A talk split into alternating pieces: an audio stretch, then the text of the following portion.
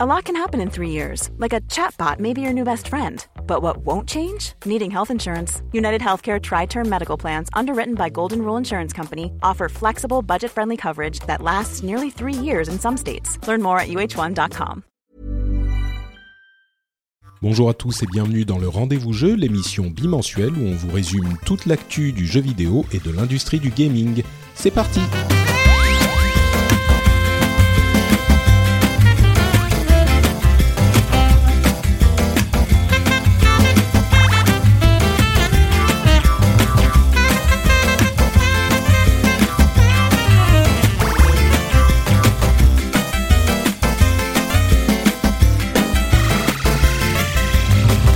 Bonjour à tous et bienvenue sur le rendez-vous jeu, l'émission où on vous résume toute l'actu du jeu vidéo, on vous parle de l'industrie, du PC, de la console, du mobile, on parle de tout ça, on euh, suit toutes les news, on teste tout ce qu'il y a à tester et on vous livre ce qui est intéressant, donc la crème de la crème des news gaming. Je suis Patrick Béja et je suis rejoint aujourd'hui par deux co-animateurs de talent. D'abord euh, l'omniprésent Jika, comment ça va Jika oui, bonjour à tous. Bonjour Patrick. Euh, ça va, ça va. Je suis, bah, écoute, je, je profite de mes vacances pour enregistrer des podcasts. Donc, comme quoi, ça change pas grand chose. Oui, alors, euh... on en, on en parlait juste avant. En tout cas.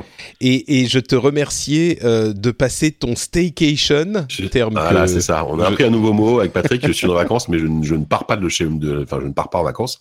Donc, je suis en staycation. Donc, c'est euh, ça. C'est un et mot. Donc, de passer ton staycation à, avec moi. En français, c'est impossible à trouver. Je vois pas comment. Oui, c'est je sais pas. c'est la les vacances, les, maisons, les restances. Ah, Et l'autre voix charmante que vous entendez, c'est celle de Exerve, alias Benoît Régnier, euh, qui se joint à nous également, qui lui n'est pas en vacances, il est en plein boulot. Comment ça va, Benoît? Eh ben écoute, ça va très bien. Ouais, non, moi j'ai plus de vacances. Je suis à mon compte, donc tu sais ce que c'est euh, les vacances. C'est très difficile à, à, caler. mais euh, mais non, mais ça va très bien. Et puis bah, je suis ravi de, de pouvoir revenir de temps en temps. Grand plaisir, grand plaisir. Bah, en fait, euh, on va un tout petit peu parler de God of War tout à l'heure euh, parce qu'il y a des news sur les ventes euh, et on se parlait un peu sur Twitter il y a quelques jours et tu me disais ah bah oui, du coup on va pouvoir en parler, je vais pouvoir en dire du bien, on va être d'accord pour une fois. Et finalement j'ai l'impression que tu retournes un peu ta veste. Donc Alors, j'ai tradition... pas ma veste. Alors j'ai pas retourné ma veste. J'y ai juste joué et bah du coup par la force des choses j'ai toujours autant de choses à en dire, mais c'est plus aussi positif. C'est-à-dire j'ai bien aimé, mais il y a quand même j'ai je vais nuancer un petit peu tout ça. Oui, bon, on en a déjà beaucoup parlé dans l'épisode précédent, donc on va pas en faire trop long non plus, mais c'est toujours un plaisir d'avoir l'occasion d'en parler avec, euh, de parler d'un jeu avec euh, avec Benoît. Et comme vous, vous, le savez, on ne va pas euh, casser la tradition du désaccord entre Benoît et moi. On va, on va voir ce qu'on aura. J'y ai cru hein, pendant, pendant franchement, allez, pendant 10-15 heures, j'y ai cru, et après il y avait 20 heures de plus, et j'étais là. Ouais, bah c'est déjà pas mal, 10-15 heures, c'est déjà pas mal.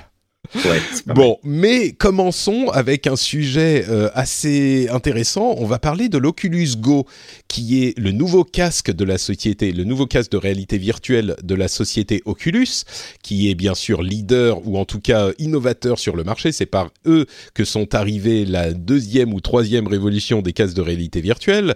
Euh, on sait que ça se passe pas trop mal pour la réalité virtuelle, mais enfin, on reste quand même dans un marché de niche. Mmh, Et euh, l'Oculus Go peut euh, peut-être potentiellement réaliser la promesse de devenir le lancement de la vraie réalité, enfin le vrai lancement, on va dire, de la réalité virtuelle, puisque c'est un casque qui est très différent de ceux qu'on a connus jusqu'à maintenant. Euh, il reprend certaines caractéristiques de certains casques qu'on a vus, mais enfin c'est un petit peu j'ai l'impression, le meilleur compromis. Euh, et justement, Jika, toi, tu as eu l'occasion de le tester pendant une petite semaine. Euh, oui, une bonne semaine même. Voilà, est-ce est que tu peux... Alors, on va parler de l'aspect gaming, bien sûr, mais je pense que pour les, les auditeurs, euh, la réalité virtuelle reste un truc intéressant, mais dont ils, dont ils ne savent pas exactement s'ils doivent se lancer. Donc peut-être euh, faire une, une, discussion sur le l'Oculus Go en général. Euh, est-ce que tu peux nous décrire le produit Pardon, pardon, Benoît Je disais ça s'applique à l'industrie de manière générale. Alors, ils savent pas trop s'ils doivent se lancer. Je crois que oui, c'est ça. Dans la réalité virtuelle, tout le monde y va un petit peu à moitié. Maintenant, tu sais, au début, ils étaient tous full là, ils se font bon, quand même, on va attendre, on va voir. Mais justement, est-ce que l'Oculus Go va réussir à peut-être relancer l'intérêt? Euh, hmm. Est-ce que tu peux nous décrire le produit d'une part et puis ensuite bah euh, bah, ce que tu, bah, en fait, il est C'est un produit qui est, qui, est, qui, est, qui, est, différent, mais pas tant que ça. Euh, en fait, l'intérêt de l'Oculus Go, c'est que c'est un casque de, réalité virtuelle qui est autonome, qui est entièrement autonome. Ça, ça c'est ce qui veut dire que il n'y a pas besoin d'un ordinateur ou d'une console pour le, le faire fonctionner. Hein. Sur aujourd'hui l'Oculus Rift, le PlayStation, le PlayStation VR, bah, il faut il faut le connecter à un PC ou une PS4. Et il n'y a pas besoin non plus de smartphone euh, en guise d'écran et pour, pour, les calculs. Typiquement, le Gear VR aujourd'hui, euh, qui est un des casques les plus vendus parce qu'il coûtait 100 euros et qui souvent il était offert avec un avec un smartphone Galaxy S euh, c'est juste une boîte vide et dans lequel tu mets ton téléphone et ça, te permet de profiter d'une expérience de réalité virtuelle. Euh, là, le, le Go, c'est pas ça. Euh, tout est intégré dans le Go. Il y a un écran intégré, il y a un, un processeur qui est un processeur Qualcomm Snapdragon, donc ce qu'on peut trouver sur des smartphones haut de gamme. il y a 32 Go ou 64 Go de stockage, il y a de la mémoire, il y a, il y a vraiment tout ce qu'il faut. Bah, il y a la batterie, donc il y a même pas, il y a, aucun fil qui sort. Il y a évidemment de la batterie, il y a aucun fil qui sort. Voilà, c'est fourni qu'une télécommande qui avec un gyroscope qui permet de bouger sur quatre axes, comme bah, euh, comme sur le Gear VR aujourd'hui. Euh, voilà. Donc l'avantage de ce casque, c'est que tu le mets et c'est tout ce que tu as à faire. Euh, évidemment, il y, a une, il y, a une, petite phase de paramétrage au tout début via une application, mais qui est très simple, qui est très rapide. Et une, fois que ça fait ça, tu as juste à mettre ton casque, le truc sort de veille automatiquement, tu appuies sur un bouton et tu accèdes directement à tes contenus en VR. Et ça, euh, déjà, franchement, c'est bête, hein, mais je pensais pas, avant de l'essayer, je pensais pas vraiment que ça ferait une si grosse différence euh, aujourd'hui par rapport à ce que tu. Euh. En fait, je me suis rendu compte en, en, en utilisant le Go pendant une semaine que ce qui fait que même moi, même moi, hein, qui suis, qui, qui, ai toujours été, enfin depuis le début, qui suis un défenseur de la VR, euh, souvent je me dis, en fait, ouais, j'ai super envie de faire plein de trucs que je vois en réalité virtuelle qui sortent, des, notamment des jeux qui m'intéressent et tout, mais je me dis, ah mais non, mais il faut, il faut que je sorte le, faut que je sorte le QS il faut que je le branche, faut que je le paramètre, faut que je le machin. Enfin, en gros, il y a, y a, une sorte de, de flemme. Enfin, je pense qu'on sous-estime la flemme des gens. C'est la barrière à la euh, flemme, quoi. Ouais, mais c'est vrai et c'est vraiment ça, quoi. Euh, le, ah, le... C'est pas que de la flemme, tu vois, c'est aussi que c'est particulièrement euh, gênant parce que en fonction de ton cadre de vie ou quoi que ce soit, c'est quand même euh, toute une installation. Euh. Exactement, exactement, ouais. C'est vrai que c'est exactement ça. C'est aussi toute une installation. Je te parle même pas du HTC Vive où là tu dois carrément. Ah bah non, euh, des trucs et tout. Évidemment. Euh, le, le, Gear VR pourrait rentrer dans, la catégorie de trucs vraiment pratiques, c'est vrai, mais malgré tout, tu as quand même le, le, fait de devoir mettre ton téléphone, de devoir le, ouvrir le casque. Enfin, là, c'est con. Là, tu as zéro étape. Et euh, pour moi, ça fait une énorme différence. En plus, ils ont fait un casque qui est très confortable à porter, qui est vraiment très confortable. Euh, voilà, qui, qui, intègre en plus des haut-parleurs, on, alors qui sont pas de qualité optimale, mais ils sont là. Et puis on peut bien sûr brancher un, brancher un, casque en plus là-dessus. Il a une autonomie d'environ 3 heures euh, environ. Et en plus de ça, l'aspect dont on n'a pas parlé, qui est l'autre aspect euh, absolument primordial, c'est celui du prix, puisqu'il coûte euh, entre 200 et 250 euros à peu près. Alors, c'est en gros, on est à alors le, la, version 32 Go est à 219 euros et la version 64 Go est à 279 euros. non? 69 ou 59, je crois que c'est, je crois que c'est 269. Alors moi par contre, euh, ce qu'il faut dire, c'est que quand, quand tu achètes la version 32 Go, euh, déjà t'as que 23 Go de libre quand tu quand tu le démarres, et franchement ça se remplit hyper vite. Euh, il suffit que tu installes une dizaine de jeux, un truc de trucs un peu un peu costaud, et t'as plus de place. Donc c'est quand même un petit peu embêtant. Euh, mais moi, ce que je dirais, c'est que quand même la, version 64 Go. Alors, préconiser effectivement la version 64 Go. Moi, ce que ce à quoi je pense, c'est pour une personne qui euh, est intriguée par la réalité virtuelle, qui veut mettre environ 200 euros. Là, ça fait euh, presque. C'est ce qu'on disait quand on commençait à parler du produit. on est presque dans le domaine de l'achat impulsif, presque, hein, bien sûr. Et puis, ça dépend des moyens des gens, bien évidemment. Mais 200 euros, c'est quand même beaucoup plus abordable que les 600 dont on parlait quand on avait les premiers casques qui sont arrivés. Ouais, bien sûr. Euh, et, et, et, là, ça permet de tester, mais ouais, tout à fait. Aujourd'hui, le, le, évidemment, les, les, les casques haut de gamme ont, ont baissé de prix. Le, le, Rift, tu le trouves à 450 euros. Le, le, le PSVR, c'est à peu près pareil. Mais ça implique quand même avoir la machine qui, d'avoir une machine qui va derrière. Euh, Là, là, franchement, le gros avantage, c'est ça. Euh, tu, tu parles de l'autonomie, euh, elle est effectivement entre 2 et 3 heures, ça dépend, parce que moi, je l'ai mesuré, je l'ai mesuré au max du max à 3 heures en, en, en essayant mm. de faire un peu de tout, un peu de VR, un peu de, enfin, un peu de jeu, pardon, un peu de, un peu de, un, peu de Netflix, un peu de navigation, etc. Euh, ça reste quand même juste. Hein. C'est-à-dire que, par exemple, es, tu, typiquement, tu te dis, bah tiens, je vais, j'ai, j'ai, euh, j'ai, je sais pas, moi, j'ai, j'ai 8 heures d'avion là, euh, j'ai envie de me faire une petite, un petit film, une petite série, euh, que j'ai envie de binger une série sur Netflix, bah tu pourras pas parce que effectivement, au bout de 3 heures, ton casque il est mort. Alors évidemment il faut, il faut trouver un moyen de le recharger.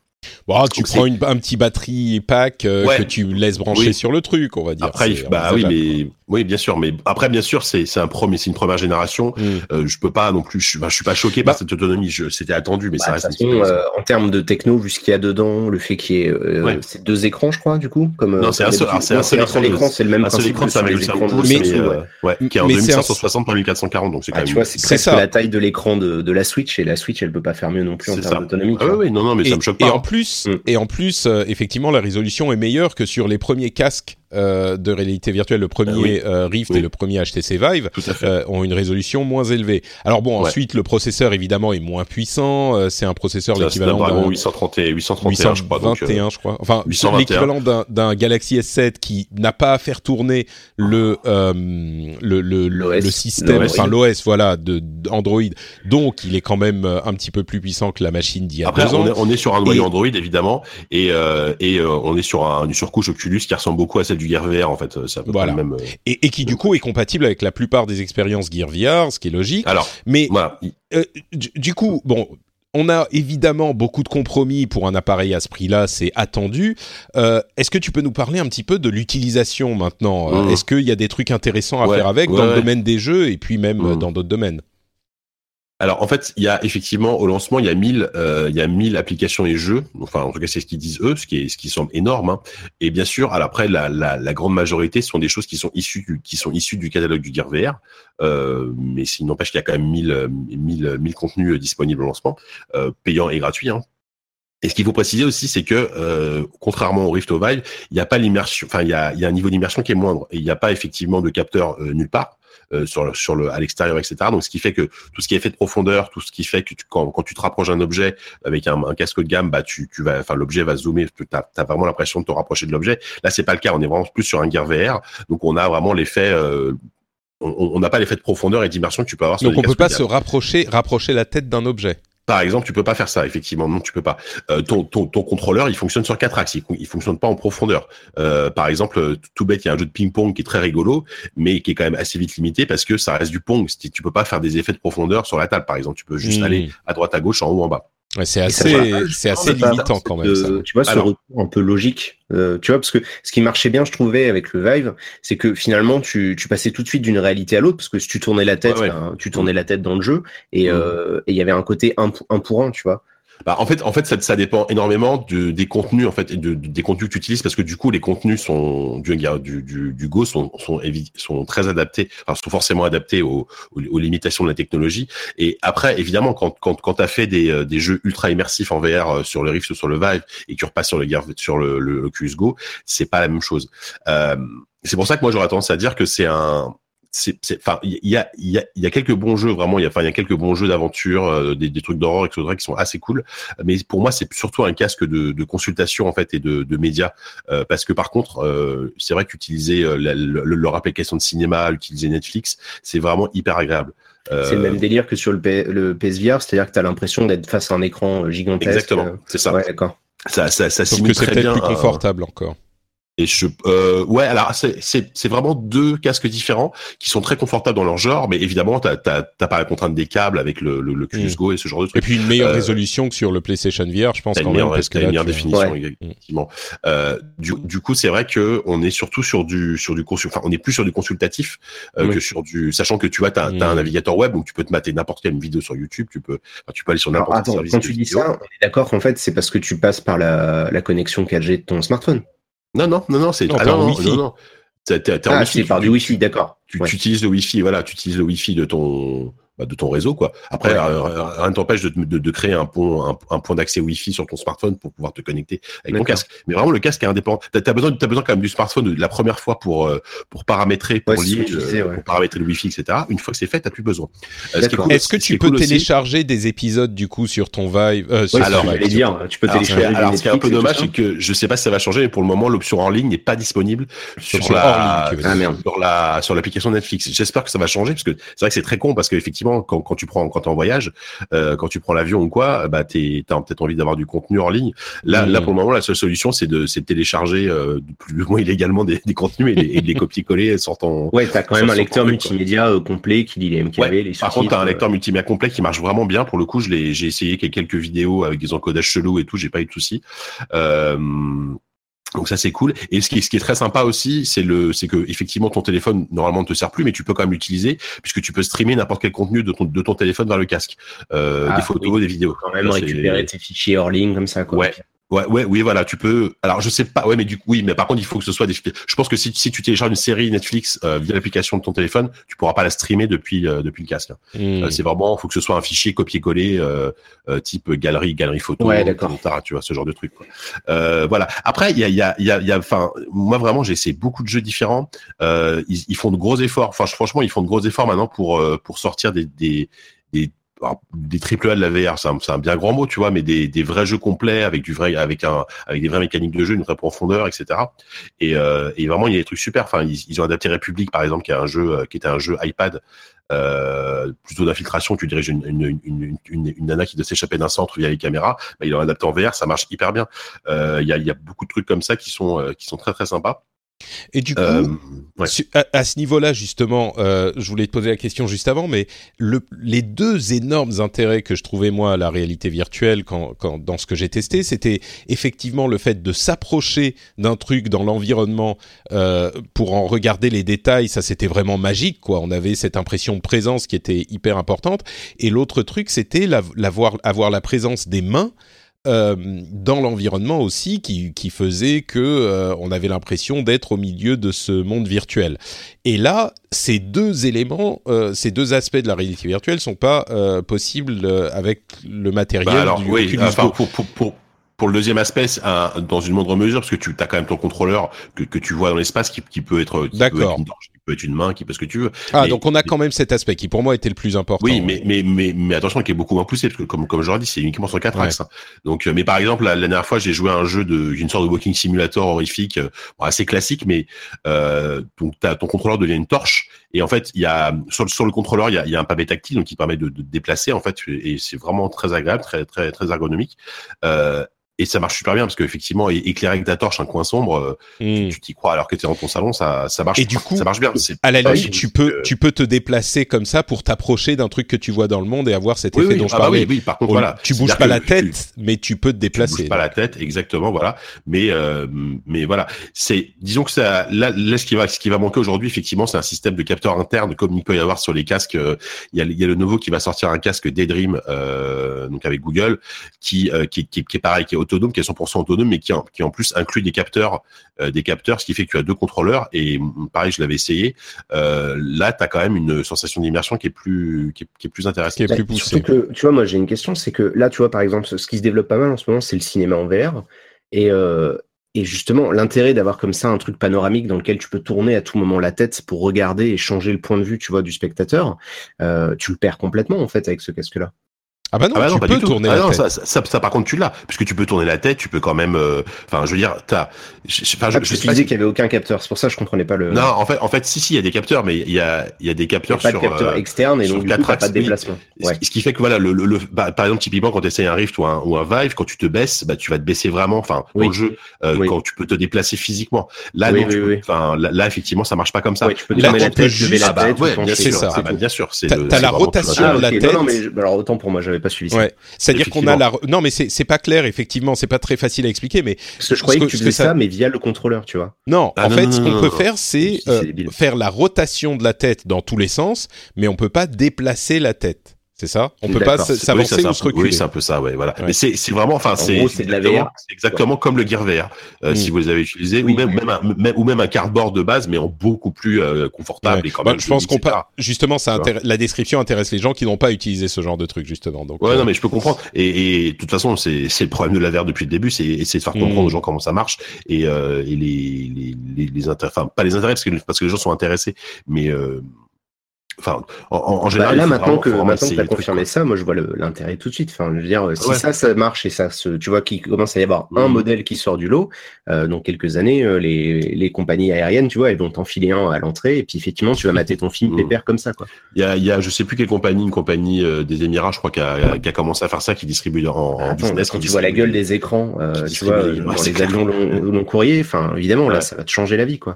Mais du coup, effectivement, on a, je pense qu'on commence à comprendre ce que ça, comment ça fonctionne techniquement. Euh, on a des, des, utilisations de consommation de contenu comme euh, bah, du, enfin entre guillemets du ciné, télé, machin. Il y a des expériences qui sont en développement par par Facebook, des trucs du genre euh, euh, euh regarder un concert virtuellement avec d'autres personnes qui utilisent aussi un gear VR. Mm. Il y a plein d'utilisations de ce type-là qui sont en développement. Les jeux, tu as l'air de dire qu'il y a des trucs sympas, ça a pas l'air d'être non plus la la, grosse révolution, mais il y a des trucs intéressants, sympas, euh, et au mm. niveau euh, technique. ça, reste. C'est pas lié euh, à Oculus, quoi. Enfin, tu vois, c'est juste que le jeu en VR. Non, moi, je pense. Ça je pense pas. C'est, enfin, c'est difficile à faire, quoi. Non, non, mais justement, si s'il y a des trucs qui sont marrants pour des jeux en VR sur ce casque-là par rapport aux autres, c'est surtout ça la question. Est-ce qu'on a une expérience VR mm. fidèle Et ça a l'air d'être relativement le cas. Certes, il y a des compromis au final, parce qu'on va quand même conclure, euh, est-ce que c'est un achat que tu... C'est ça la grande question. Est-ce que c'est un achat mmh. que tu recommanderais à quelqu'un qui veut goûter à la, à la réalité virtuelle Est-ce que les compromis sont acceptables pour le prix Ou est-ce que malgré tout, c'est une expérience qui est trop limitée par rapport à euh, un, entre guillemets, vrai casque de réalité virtuelle? Bah non, pour, pour moi, c'est un pour moi, c'est vraiment un bon produit, je trouve, parce qu'ils ont, ils ont, ils ont vraiment fait les bonnes, fait, fait, pas mal de bons choix. Euh, je trouve que ce qui est, ce qui est bien avec Oculus par rapport aux autres, c'est qu'ils ont, alors c'est, je sais pas si c'est bien ou pas, mais c'est un peu à la Apple, c'est-à-dire qu'ils réfléchissent euh, leur écosystème software aussi en fonction du, du, du, hardware. Euh, c'est-à-dire que le, vraiment, il y a, y a, y a, une, il y a une simplicité en fait d'utilisation quand, quand tu le démarres, es tout de suite dans le truc. Euh, évidemment, t'es enfermé dans un écosystème, ça, ça c'est problématique. Euh, mais derrière, voilà, t'es, t'es, t'es tout de suite plongé dans le truc. C'est très bien pensé de A à Z, soit au niveau du matériel qu'au niveau du software. Mmh. Euh, après, comment dire je, je, pense que clairement le, le la personne qui est euh, qui, qui s'intéresse à la VR euh, mais qui n'a pas de PC ou qui n'a pas envie de dépenser 400 euh, 450 euros mais qui a vraiment très envie de goûter au truc moi je lui dirais oui de toute façon et, qui me dit qu'est-ce qu'est-ce que je fais du coup je lui dis prends Oculus Go euh, prendre Oculus Go c'est clairement le meilleur aujourd'hui c'est le meilleur choix possible mm. pour pouvoir vraiment avoir une une, une, une expérience de VR vraiment satisfaisante et après tu dis après si si, si tu veux passer à l'étape d'après bah et que que tu as un PC ou une, console bah achète-toi pourquoi pas achète toi un Oculus Rift. Euh, bah, oui, oui, attends, attends les nouveaux modèles. Tu vois, ou attends les nouveaux modèles, oui. voilà. Après, le, truc, c'est que le, le, dans le Vive Pro, c'est pas, on, on l'a testé pour le coup, c'est pas terrible, mais, mais. Non, mais euh, je, je sais plus où ils en sont, tu vois, parce que je suis plus trop au fait, mais euh, je veux dire, il faut, vaut mieux peut-être attendre encore un petit peu pour les voilà, il y a, il y a, il y a de toute façon toujours ce problème, c'est, on dit toujours, celui dont tu parlais à l'instant celui dont tu parlais à l'instant, de, excuse-moi, j'ai oublié le nom du constructeur, mais non, non, non. Juste avant, tu parlais d'un autre constructeur de mobile qui va aussi faire un casque indépendant. Ah, le, nouveau Daydream, le, le, ouais, alors, alors, ouais, mais lui, euh, le alors pour, pour le coup, je l'ai essayé euh, un quart un quart d'heure à la quand, quand j'étais au, au, au, Mobile World Congress cette année et euh, j'ai pas eu j'ai pas c'était pas suffisant. Euh, j'ai trouvé ça pas mal. après, il va être beaucoup plus cher. Je crois qu'il va être vendu 350 euros. Bah, c'est ça donc, la question parce que vraiment pour moi le, le truc que que permet ce Oculus Go, c'est de mhm. goûter à la réalité virtuelle pour un prix qui est raisonnable. Alors oui, ça va pas être la meilleure expérience de la terre, mais au moins ça devient un petit peu accessible. Et ce que je comprends de ce que tu dis, c'est que oui, c'est une bonne solution. Il y a des compromis, mais c'est les bons compromis. Euh, le produit est de qualité. Donc, si vous voulez goûter à la réalité virtuelle, euh, bah pourquoi pas? Vous pouvez vous lancer. C'est le meilleur aujourd'hui. C'est le rapport c'est le truc le plus équilibré en termes de euh, pour pour ce prix-là, qu'est-ce que t'as quoi? Et t'as mm. surtout un truc confortable, agréable à porter, qui qui qui donne pas la nausée. Alors, je, je apparemment il y a il y a pas mal de tests, d'autres tests qui ont qui ont dit qu'ils ont eu des effets de cinétose. Moi, franchement, que ce soit moi ou pas mal de collègues qui l'ont essayé, on a on a eu aucun souci, donc je sais pas trop il a un euh, taux de rafraîchissement de 72 Hz maximum. 72 Hz, pardon. Ouais. Euh, ce qui est ce qui est un petit peu limité, mais qui peut fonctionner si c'est bien géré. Mais ouais, voilà, si c'est bien géré, euh, je pense que ça dépend vraiment des contenus. As, sur le sur, sur, le, sur le store. Sur le store de l'Oculus, il y a, il y a beaucoup de contenu, mais il y a quand même beaucoup, beaucoup de trucs un peu nuls, hein, faut pas se mmh. mentir. Hein. il faut vraiment faire le tri. Et aujourd'hui, par contre, c'est vrai que là-dessus, le store, il est, il est pas assez bien, euh, il, met pas, il, met pas suffisamment en avant, je pense, les bons contenus. Donc, euh, c'est à vous d'aller sur des sites euh, spécialisés qui testent des, des applications, etc., de, de faire le tri, quoi. Bon, mais bon, bah, par contre, mine de rien, le, côté, euh, tu vois, complètement autonome, je trouve ça cool parce que tu es vraiment dans le truc où tu dis, bah tiens, il y a quelqu'un qui m'appelle, euh, je sais pas, sur euh, Discord ou tu peux aller sur leur appli sociale où tu dis, tiens, je vais me mater un film pépère parce que j'ai pas une grosse télé ou j'en sais rien. T'as juste un casque qui est posé sur ton bureau, quoi. Ça. mais ça marche. C'est en termes de, tu vois, c'est la plus grosse qualité, je pense. C'est quand même. Ah vraiment, c'est ça le, c'est vraiment ça le, pour moi, c'est ça l'argument du truc. Hein. C'est vraiment, c'est vraiment un plaisir, quoi. Bon, bah écoute, merci pour ce petit rapport sur l'Oculus Go. Euh, je pense que il va peut-être y avoir une commande qui va partir pour tester pour le, pour le boulot. Hein. C'est pour le boulot, oui, pour le travail. Bien sûr. Euh, un autre produit intéressant et innovant qui est disponible depuis peu de temps, c'est le Nintendo Labo qui est enfin sorti. Alors bon, là par contre, aucun d'entre nous ne l'a vraiment testé. Euh, ce, ce, dont on peut parler du coup, c'est les réactions de la presse et du monde face au Nintendo Labo. Euh, je pense qu'on est dans le plus ou moins ce qu'on attendait, c'est-à-dire euh, ben, un produit qui a l'air sympa pour la cible euh, à laquelle il se destine, mais qui a pas l'air non plus d'enflammer le monde comme d'autres innovations de, de techniques de Nintendo au hasard le motion gaming à l'époque de la Wii. On, on, si, on se doutait bien qu'on n'était pas dans le même cadre, mais ça a l'air de se confirmer avec les premières réactions j'ai l'impression effectivement que c'est, bah, il y a, y a, eu des petites vidéos sympas avec des gens qui faisaient des reprises de musique connues avec le piano et des trucs comme ça, euh, des gens qui s'amusent avec leurs enfants à construire les euh, les différents jouets, les différents Toy-Con. Euh, il y a également la confirmation de Nintendo qu'ils vendent pour un prix très raisonnable des euh, des, des cartons de remplacement. Euh, bon, voilà, c'est ce que c'est. Euh, ça a l'air sympa, mais effectivement, j'ai pas l'impression que euh, le monde se soit pris de passion pour le Nintendo Labo depuis quoi, une semaine, dix jours que c'est sorti. Non, mais c'est trop tôt. De toute façon.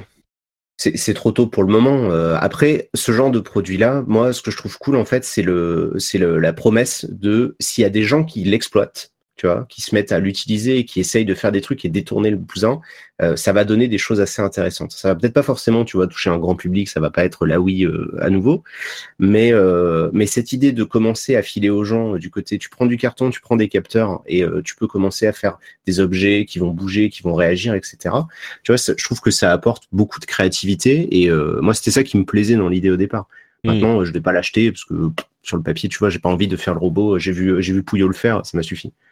j'ai l'impression effectivement qu'on est dans ce contexte où c'est sympa et ça a l'air intéressant et on est content que ça existe, mais c'est pas mm. forcément pour, euh, c'est pas forcément pour nous. Donc ça va pas, à mon sens, c'est ça la grande question qui avait pas, sur laquelle on n'avait pas énormément de doutes, mais je crois qu'on s'est planté suffisamment de fois sur Nintendo pour pouvoir euh, le mentionner.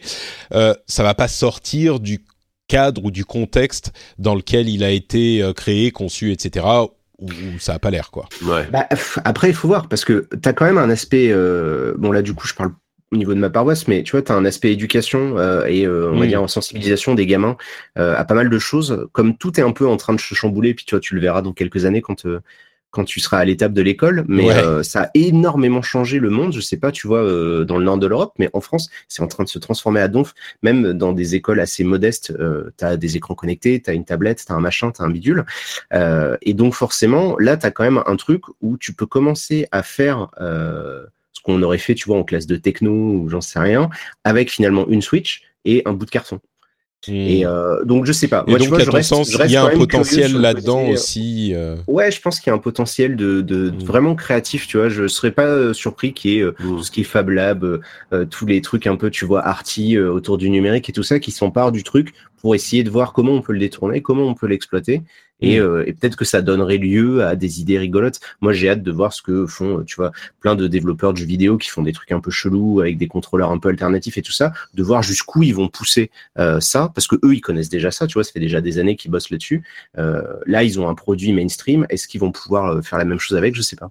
Intéressant. Il faut, faut, voir en quelle mesure c'est euh, on, peut détourner l'usage premier du truc ou le, le, le, schéma, enfin le schéma de base et en faire autre chose. Parce que pour le moment, après moi je je je sais pas si au-delà du, du plaisir que tu peux avoir à monter le truc, parce qu'apparemment genre le robot ça demande 3-4 heures de montage. Hein, c'est mm ouais, c'est assez long.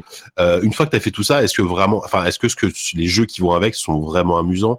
Euh, C'est-à-dire que moi, moi en fait ce que j'ai peur c'est une, une, fois que tu l'as monté, ok tu vas jouer une heure avec tes trucs et puis bah voilà, ok. Ouais bah je crois que c'est déjà c'est déjà quelque chose et puis pour leur monter derrière quoi. Non, bien sûr. Mais par contre, il y a des petits trucs marrants, effectivement. Et puis, c'est encore une fois, c'est là que je dis, c'est destiné à un certain public. C'est plutôt pour les pour les plus jeunes. C'est plutôt euh, limite, comme le disait Benoît, euh, dans un contexte euh, limite éducatif. mais après, il y a effectivement des utilisations qui sont sympas, ne serait-ce que les pianos, le la maison qui est marrante, enfin ce genre de trucs.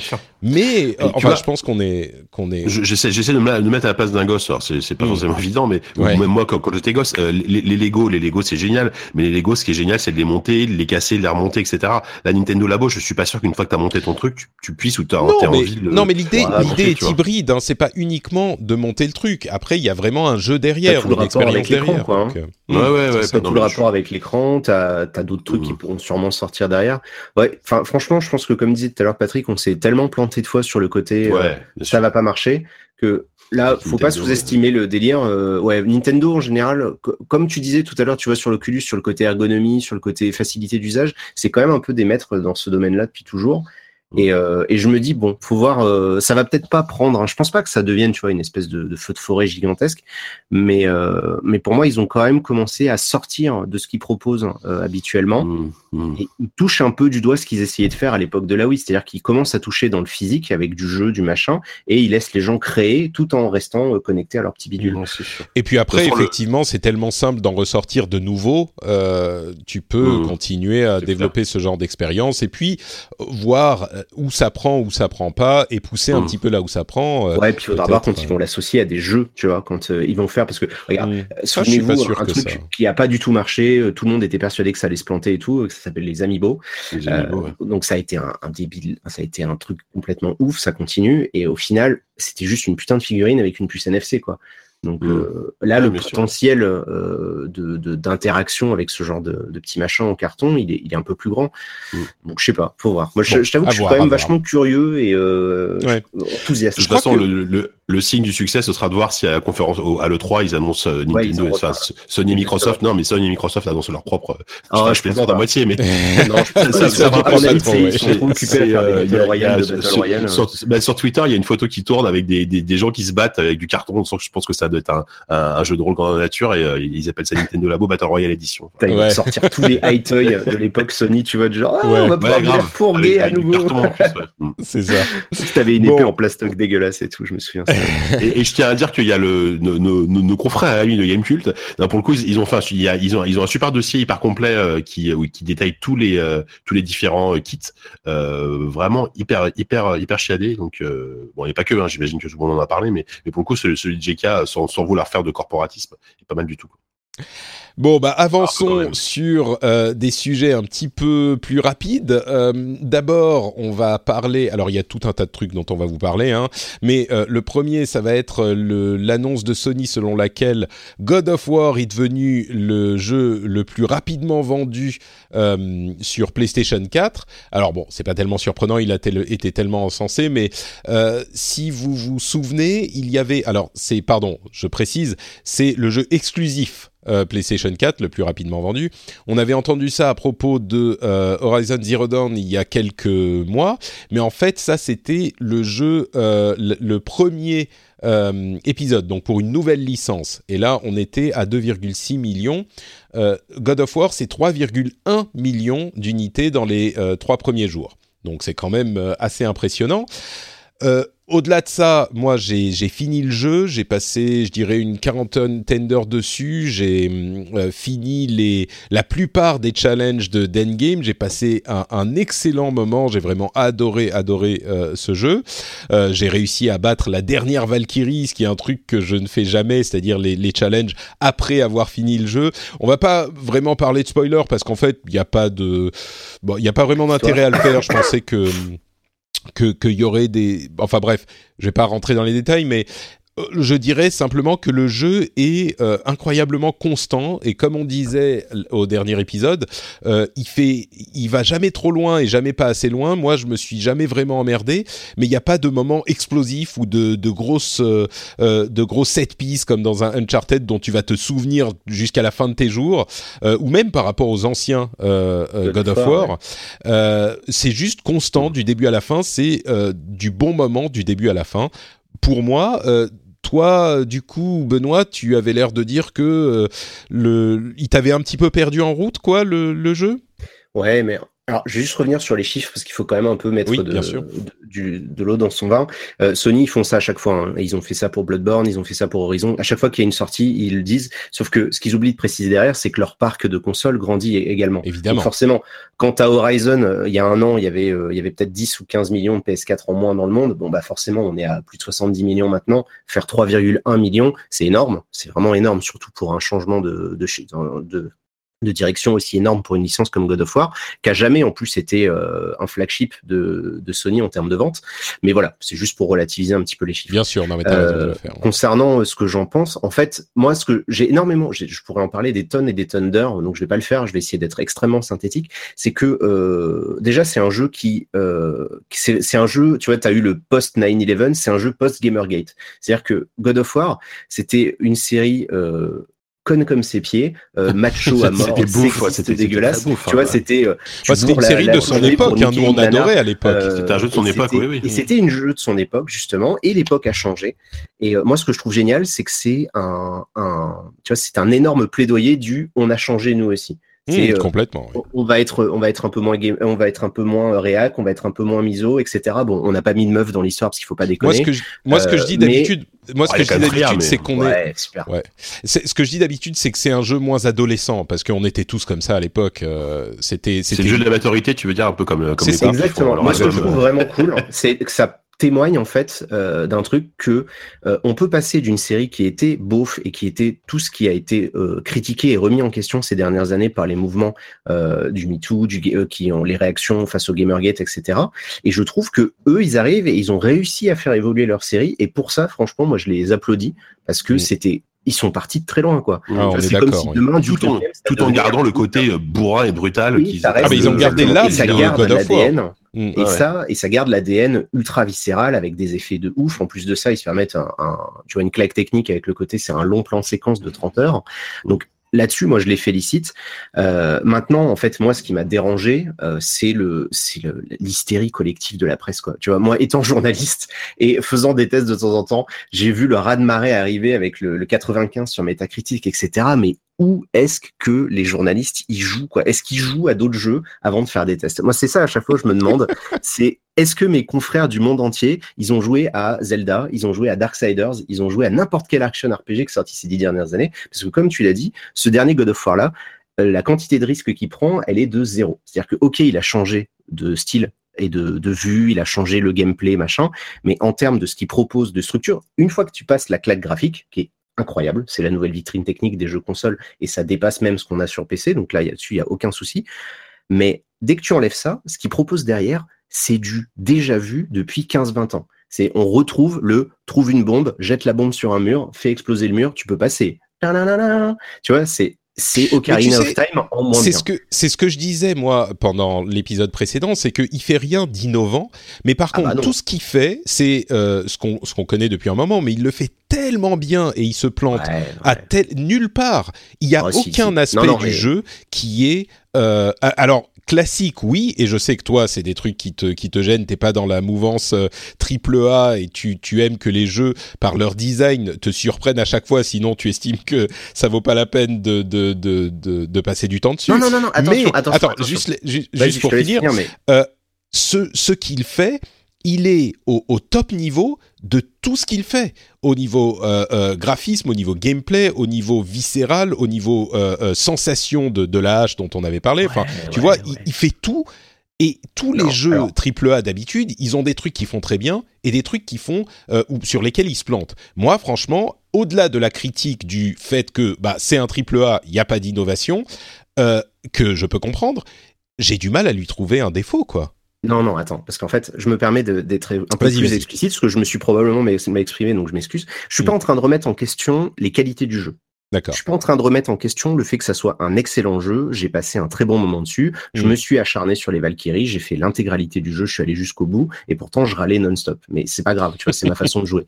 Mais je, je, conçois tout ça. Moi, ce que je reproche, si tu veux, c'est le manque de nuances et le manque de prise de recul de la presse, en fait, qui a jeté des fleurs et des louanges, qui est allé jusqu'à reprendre l'exact euh, élément de langage et tout le marketing de Sony autour de cette série, en disant je suis un meilleur père maintenant que j'ai joué à God of War, ça y est, ma vie a été changée, je vais me raser le crâne et me faire pousser la barbe. Bref, ils sont ils sont partis tous dans ce délire-là, et tu te dis mais pourquoi? Parce que certes, c'est un bon jeu, c'est un très bon jeu pour certains. Ça, c'est discutable, chacun a son avis là-dessus, il n'y a aucun problème.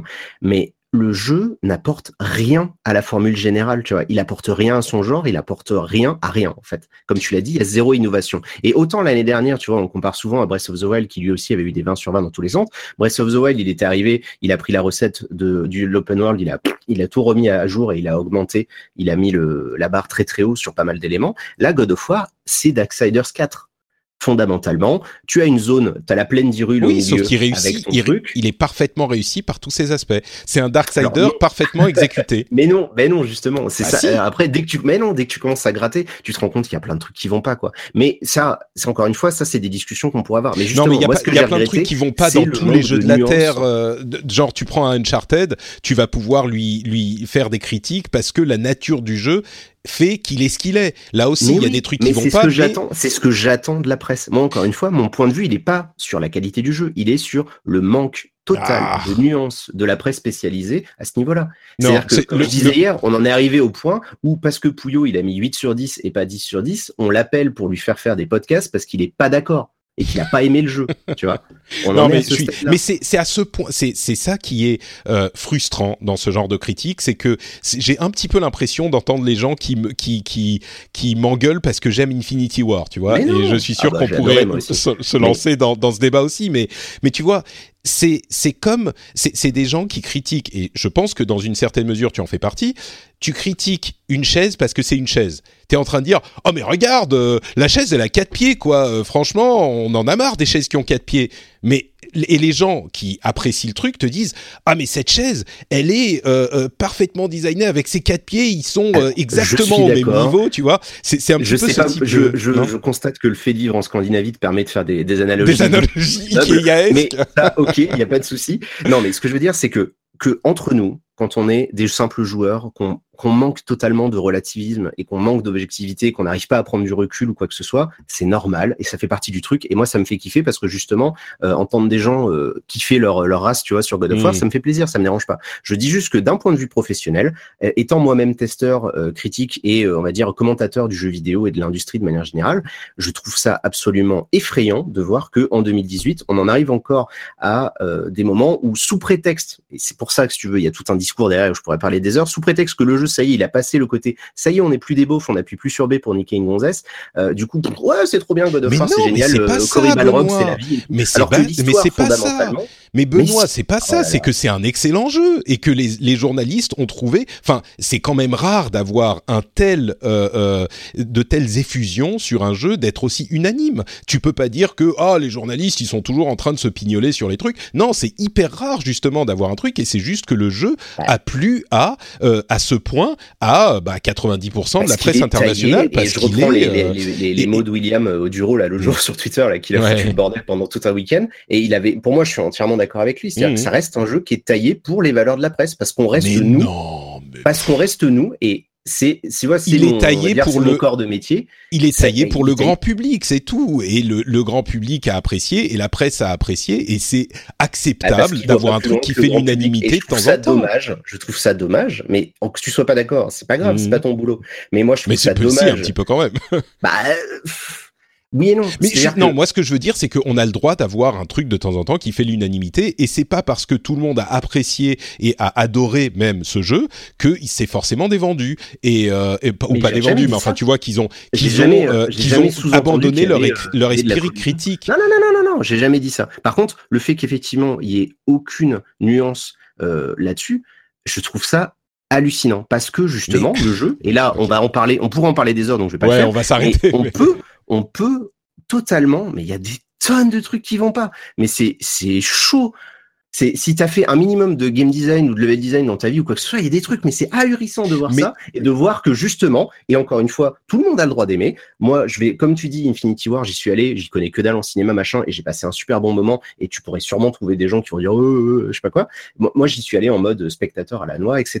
Et j'ai adoré. Je dis juste que quand on est des professionnels et que c'est notre boulot de critiquer un média ou quoi que ce soit, je trouve ça hallucinant qu'on lâche tout sous prétexte que ça y est, c'est une énorme triple A, donc on s'en fout, Mais on, on, ouvre les vannes, etc. C'est pas ça le prétexte, c'est que c'est un jeu qui est à hyper bon et qui est limite excellent, et ils lui ont donné 90, euh, 95, euh, c'est pas 100, il y a, ça veut dire qu'il y a des trucs qui euh, ne, ne sont pas absolument parfaits dans le jeu, mais ils ont trouvé que le jeu était excellent, et il se trouve que, contrairement à des, des, des, des, le contexte habituel où t'as parfois des gens qui mettent 90 à un jeu, et puis parfois 80, et puis parfois 75, et il y a des gens qui l'aiment pas. Là, même les gens les plus critiques lui ont mis des notes qui étaient super bonnes. Tu donnais l'exemple de Pouillot qui lui a mis 8 sur 10 euh, sur Gamecult, ce qui est quand même relativement euh, euh, une bonne note sur ce site. C'est la plus basse note dans le monde. Oui, non mais je suis d'accord, mais c'est quand même une bonne note pour Gamecult. Ça veut bien dire que le jeu est d'une qualité exceptionnelle. Donc après que, que les gens soient à peu près unanimes et qu'ils aient une, une, énorme quantité de de, de, de, de comment dire de praise, d'appréciation à faire sur le jeu. Moi, je trouve pas ça. C'est quand même l'un des jeux euh, en niveau triple A les mieux réalisés, les mieux conçus qui qu'on ait vu ces dernières années. Il me semble pas hallucinant de, de le voir euh, euh, encensé par la presse. Enfin, et, bah parce que encore une fois, la presse, elle s'intéresse à des aspects ah, qui sont uniquement le visuel et la claque technique. Mais et je trouve ça oh, ouf en 2018 que ça soit toujours le cas. JK, JK, sors-nous de ce débat euh, interminable. C'est toi qui as le mot de la fin. je, je, suis ah, d'accord que tu peux apprécier le jeu. Je dis juste encore une fois, que d'un point de vue pro, je trouve ça effrayant. Et mon, ma, si je veux, je préfère quelqu'un qui est méfiant et qui me dit attention, le jeu, bon, il est vraiment ouf sur tous ces aspects, mais quand il y a zéro nuance et que c'est unanime. C'est pas euh, vrai qu'il y a zéro personnellement. C'est pas vrai qu'il y a zéro nuance. Si tu regardes que la note, oui. Si tu regardes que la note, bien sûr. Mais si tu lis les tests, il y a, il y a toujours. ça qui fonctionne, on va pas se mentir. Oui, mais enfin, peu, à ce moment, tu peux plus rien faire. Je suis désolé, le jeu est excellent. Tu vas pas lui mettre, tu vas pas lui mettre, euh, tu, tu vas pas dire, euh, moi je trouve qu'il est super bon, sauf sur tel et tel aspect, mais je vais pas lui mettre 90 parce que euh, sinon ça pourrait laisser penser que euh, je n'ai pas d'esprit critique. Que je ferai mon boulot. Pas bah, oui, mais non, mais oh là là, un peu moins sérieux. Hein. Bon, bah, Jika, tu Jika, sors... toi aussi, t'as deux argument en mode, oh, on peut plus rien dire, on peut plus rien faire. Non, non, c'est pas on peut plus rien dire, c'est que on a le droit de mettre 95 à un jeu quand même, putain. Bien sûr. Eh ben bien sûr. Et ben voilà. Donc il y a plein de gens qui ont trouvé que le jeu méritait 95 et voilà. Et quand tu lis les tests, tu as effectivement ce qu'il faut faire. Tu fais, tu te fais pas un avis entièrement sur une note, mais quand tu lis le test, tu vas voir qu'il y a peut-être certaines nuances sur certains aspects, mais que le jeu est un jeu qui, selon euh, les journalistes, mérite une note qui est excellente. Et on a le droit de mettre 95 à un jeu. Je suis désolé. bien sûr, mais encore une fois, ça eh n'a ben, jamais été mon propos. Mais si, euh, tu dis, tu dis. alors qu'est-ce que tu dis Dans les tests, dans les tests, ils, ils ont pas fait, euh, ils ont pas mis euh, euh, ah non, mais on va, certaines, on va certaines nuances. On va, on va, je te dis, je vais pas pirater l'émission pendant deux heures. Je regrette simplement le manque de nuances et le manque de prise de recul de la presse à chaque fois qu'il y a un gros machin peine à jouir, franchement, c'est un vrai. Mais arrête avec ça, à peine à jouir. Je, putain, les mecs, je vais t'envoyer toutes mes VOD de Subnautica. J'ai jamais été aussi en extase devant un jeu vidéo depuis des années. Euh, c'est sûrement la claque que j'ai prise la plus énorme depuis, non, mais depuis je sais pas combien de temps. C'est pas ça. arrête avec ça. C'est pas ça. Non, mais c'est pas ça que je C'est malhonnête parce que c'est pas. non, c'est pas... ça. C'est que toi, tu, tu as des trucs que tu, euh, euh, auxquels tu accordes une certaine valeur et tu dis. Hiring for your small business? If you're not looking for professionals on LinkedIn, you're looking in the wrong place. That's like looking for your car keys in a fish tank.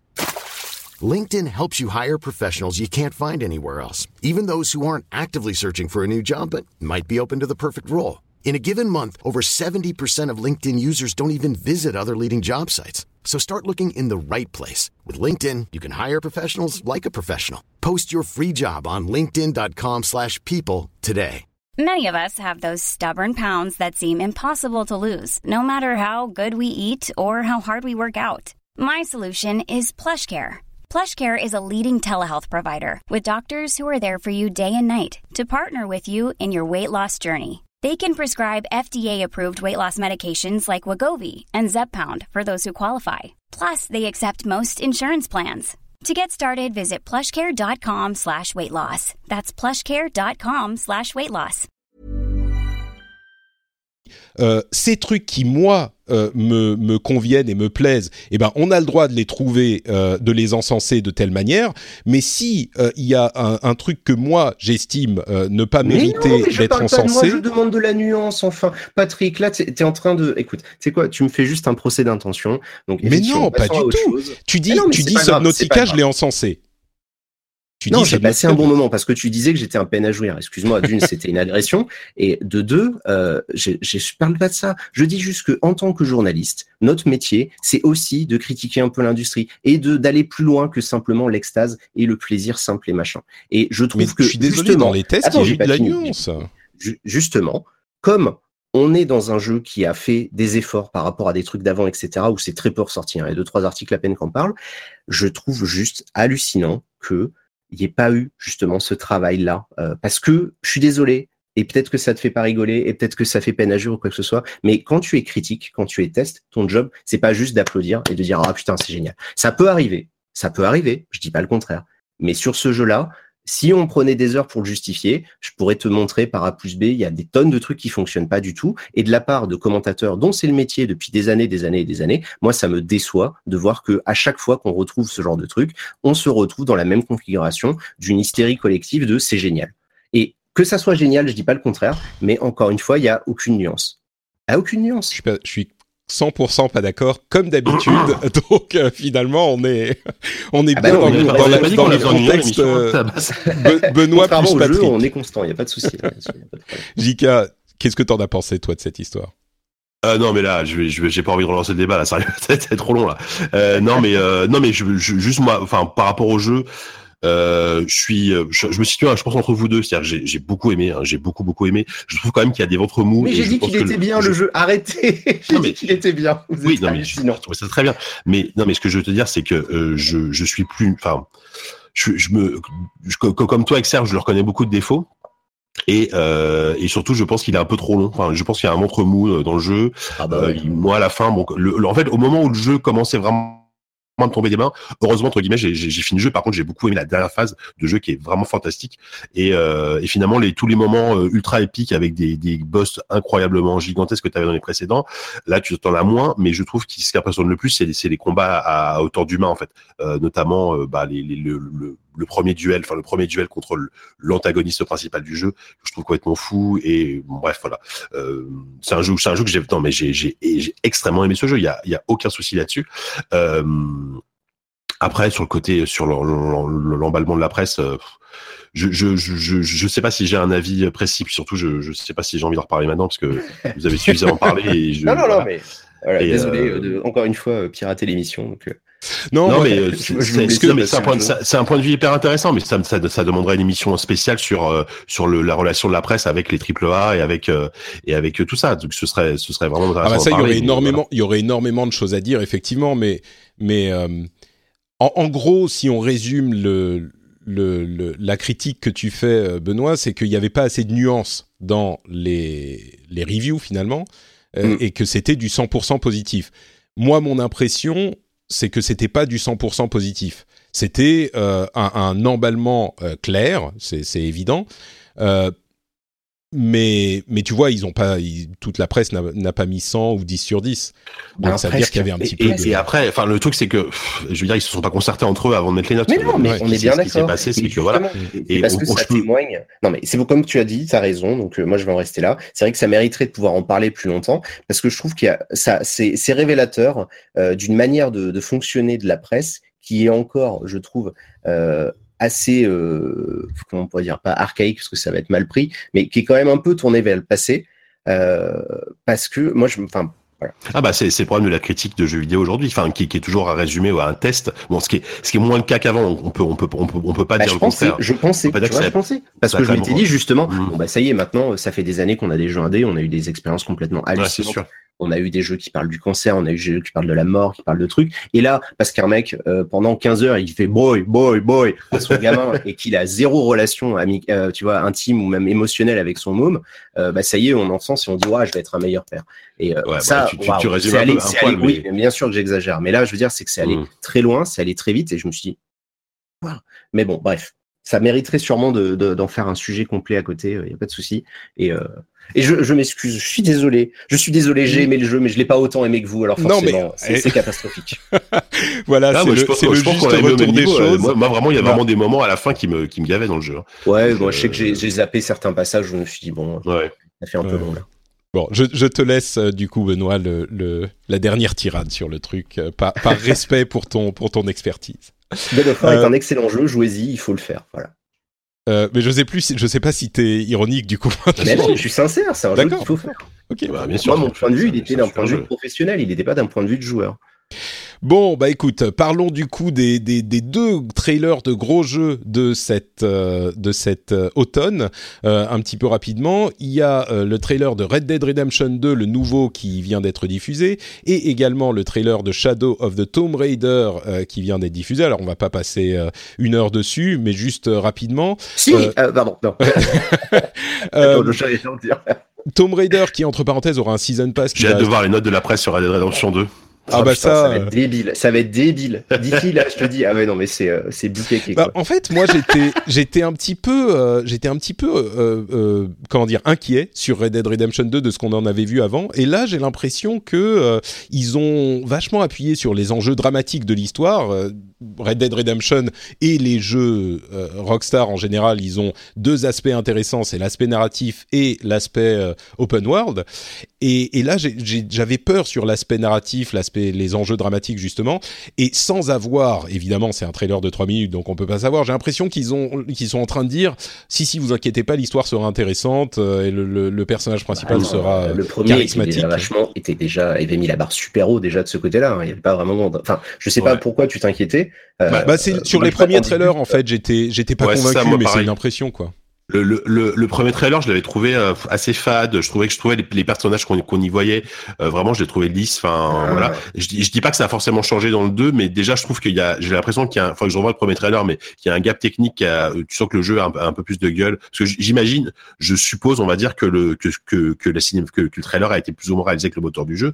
Mm. Euh, en tout cas, il y a, il y a certains passages qui le laissent. Ah bah oui, c'est sûr. Hein. mais surtout là, moi, moi, moi, autant, autant j'ai rien senti sur le premier trailer, autant là, j'avais des petits frissons, que ce soit la musique, mm. que ce soit le, ah montage. c'est juste un bon trailer. Je sais pas ça, pour le coup, je sais pas si vous vous souvenez, mais Rockstar euh, depuis, euh, bon, même depuis Vice City, mais on va dire depuis que depuis l'ère Internet euh, Web 2.0 et tout, donc avec GTA 4, ils font toujours ça. leur premier trailer, vous regardez le teaser de GTA 5, honnêtement, c'est juste une petite musique avec le soleil qui se lève sur son Andreas et enfin son merde, j'ai oublié le nom de la ville. Bref, et ouais Los, Los Santos, et et c'est tout. Tu vois, tu vois deux trois villages, tu vois des mecs qui se baladent, tu vois un type qui fait son jogging, une nana qui répond au smartphone. Tu vois, c'est vraiment des petits trucs tout simples, basiques, et tu peux emballer tout de suite. Et mmh. après, petit à petit, ils commencent à mettre en place leur communication. Et euh, comme on disait, là, vous allez voir, ils vont monter en puissance petit à petit. Dès qu'on va avoir une séquence de gameplay présentée à l'E3 ou quoi que ce soit, c'est fini, hein, tout le monde debout. Hein. ouais, probablement. Après, on va, pourra pas, on va pas vous dire son plaisir. Moi, c'est le jeu que j'attends le plus cette année, je pense.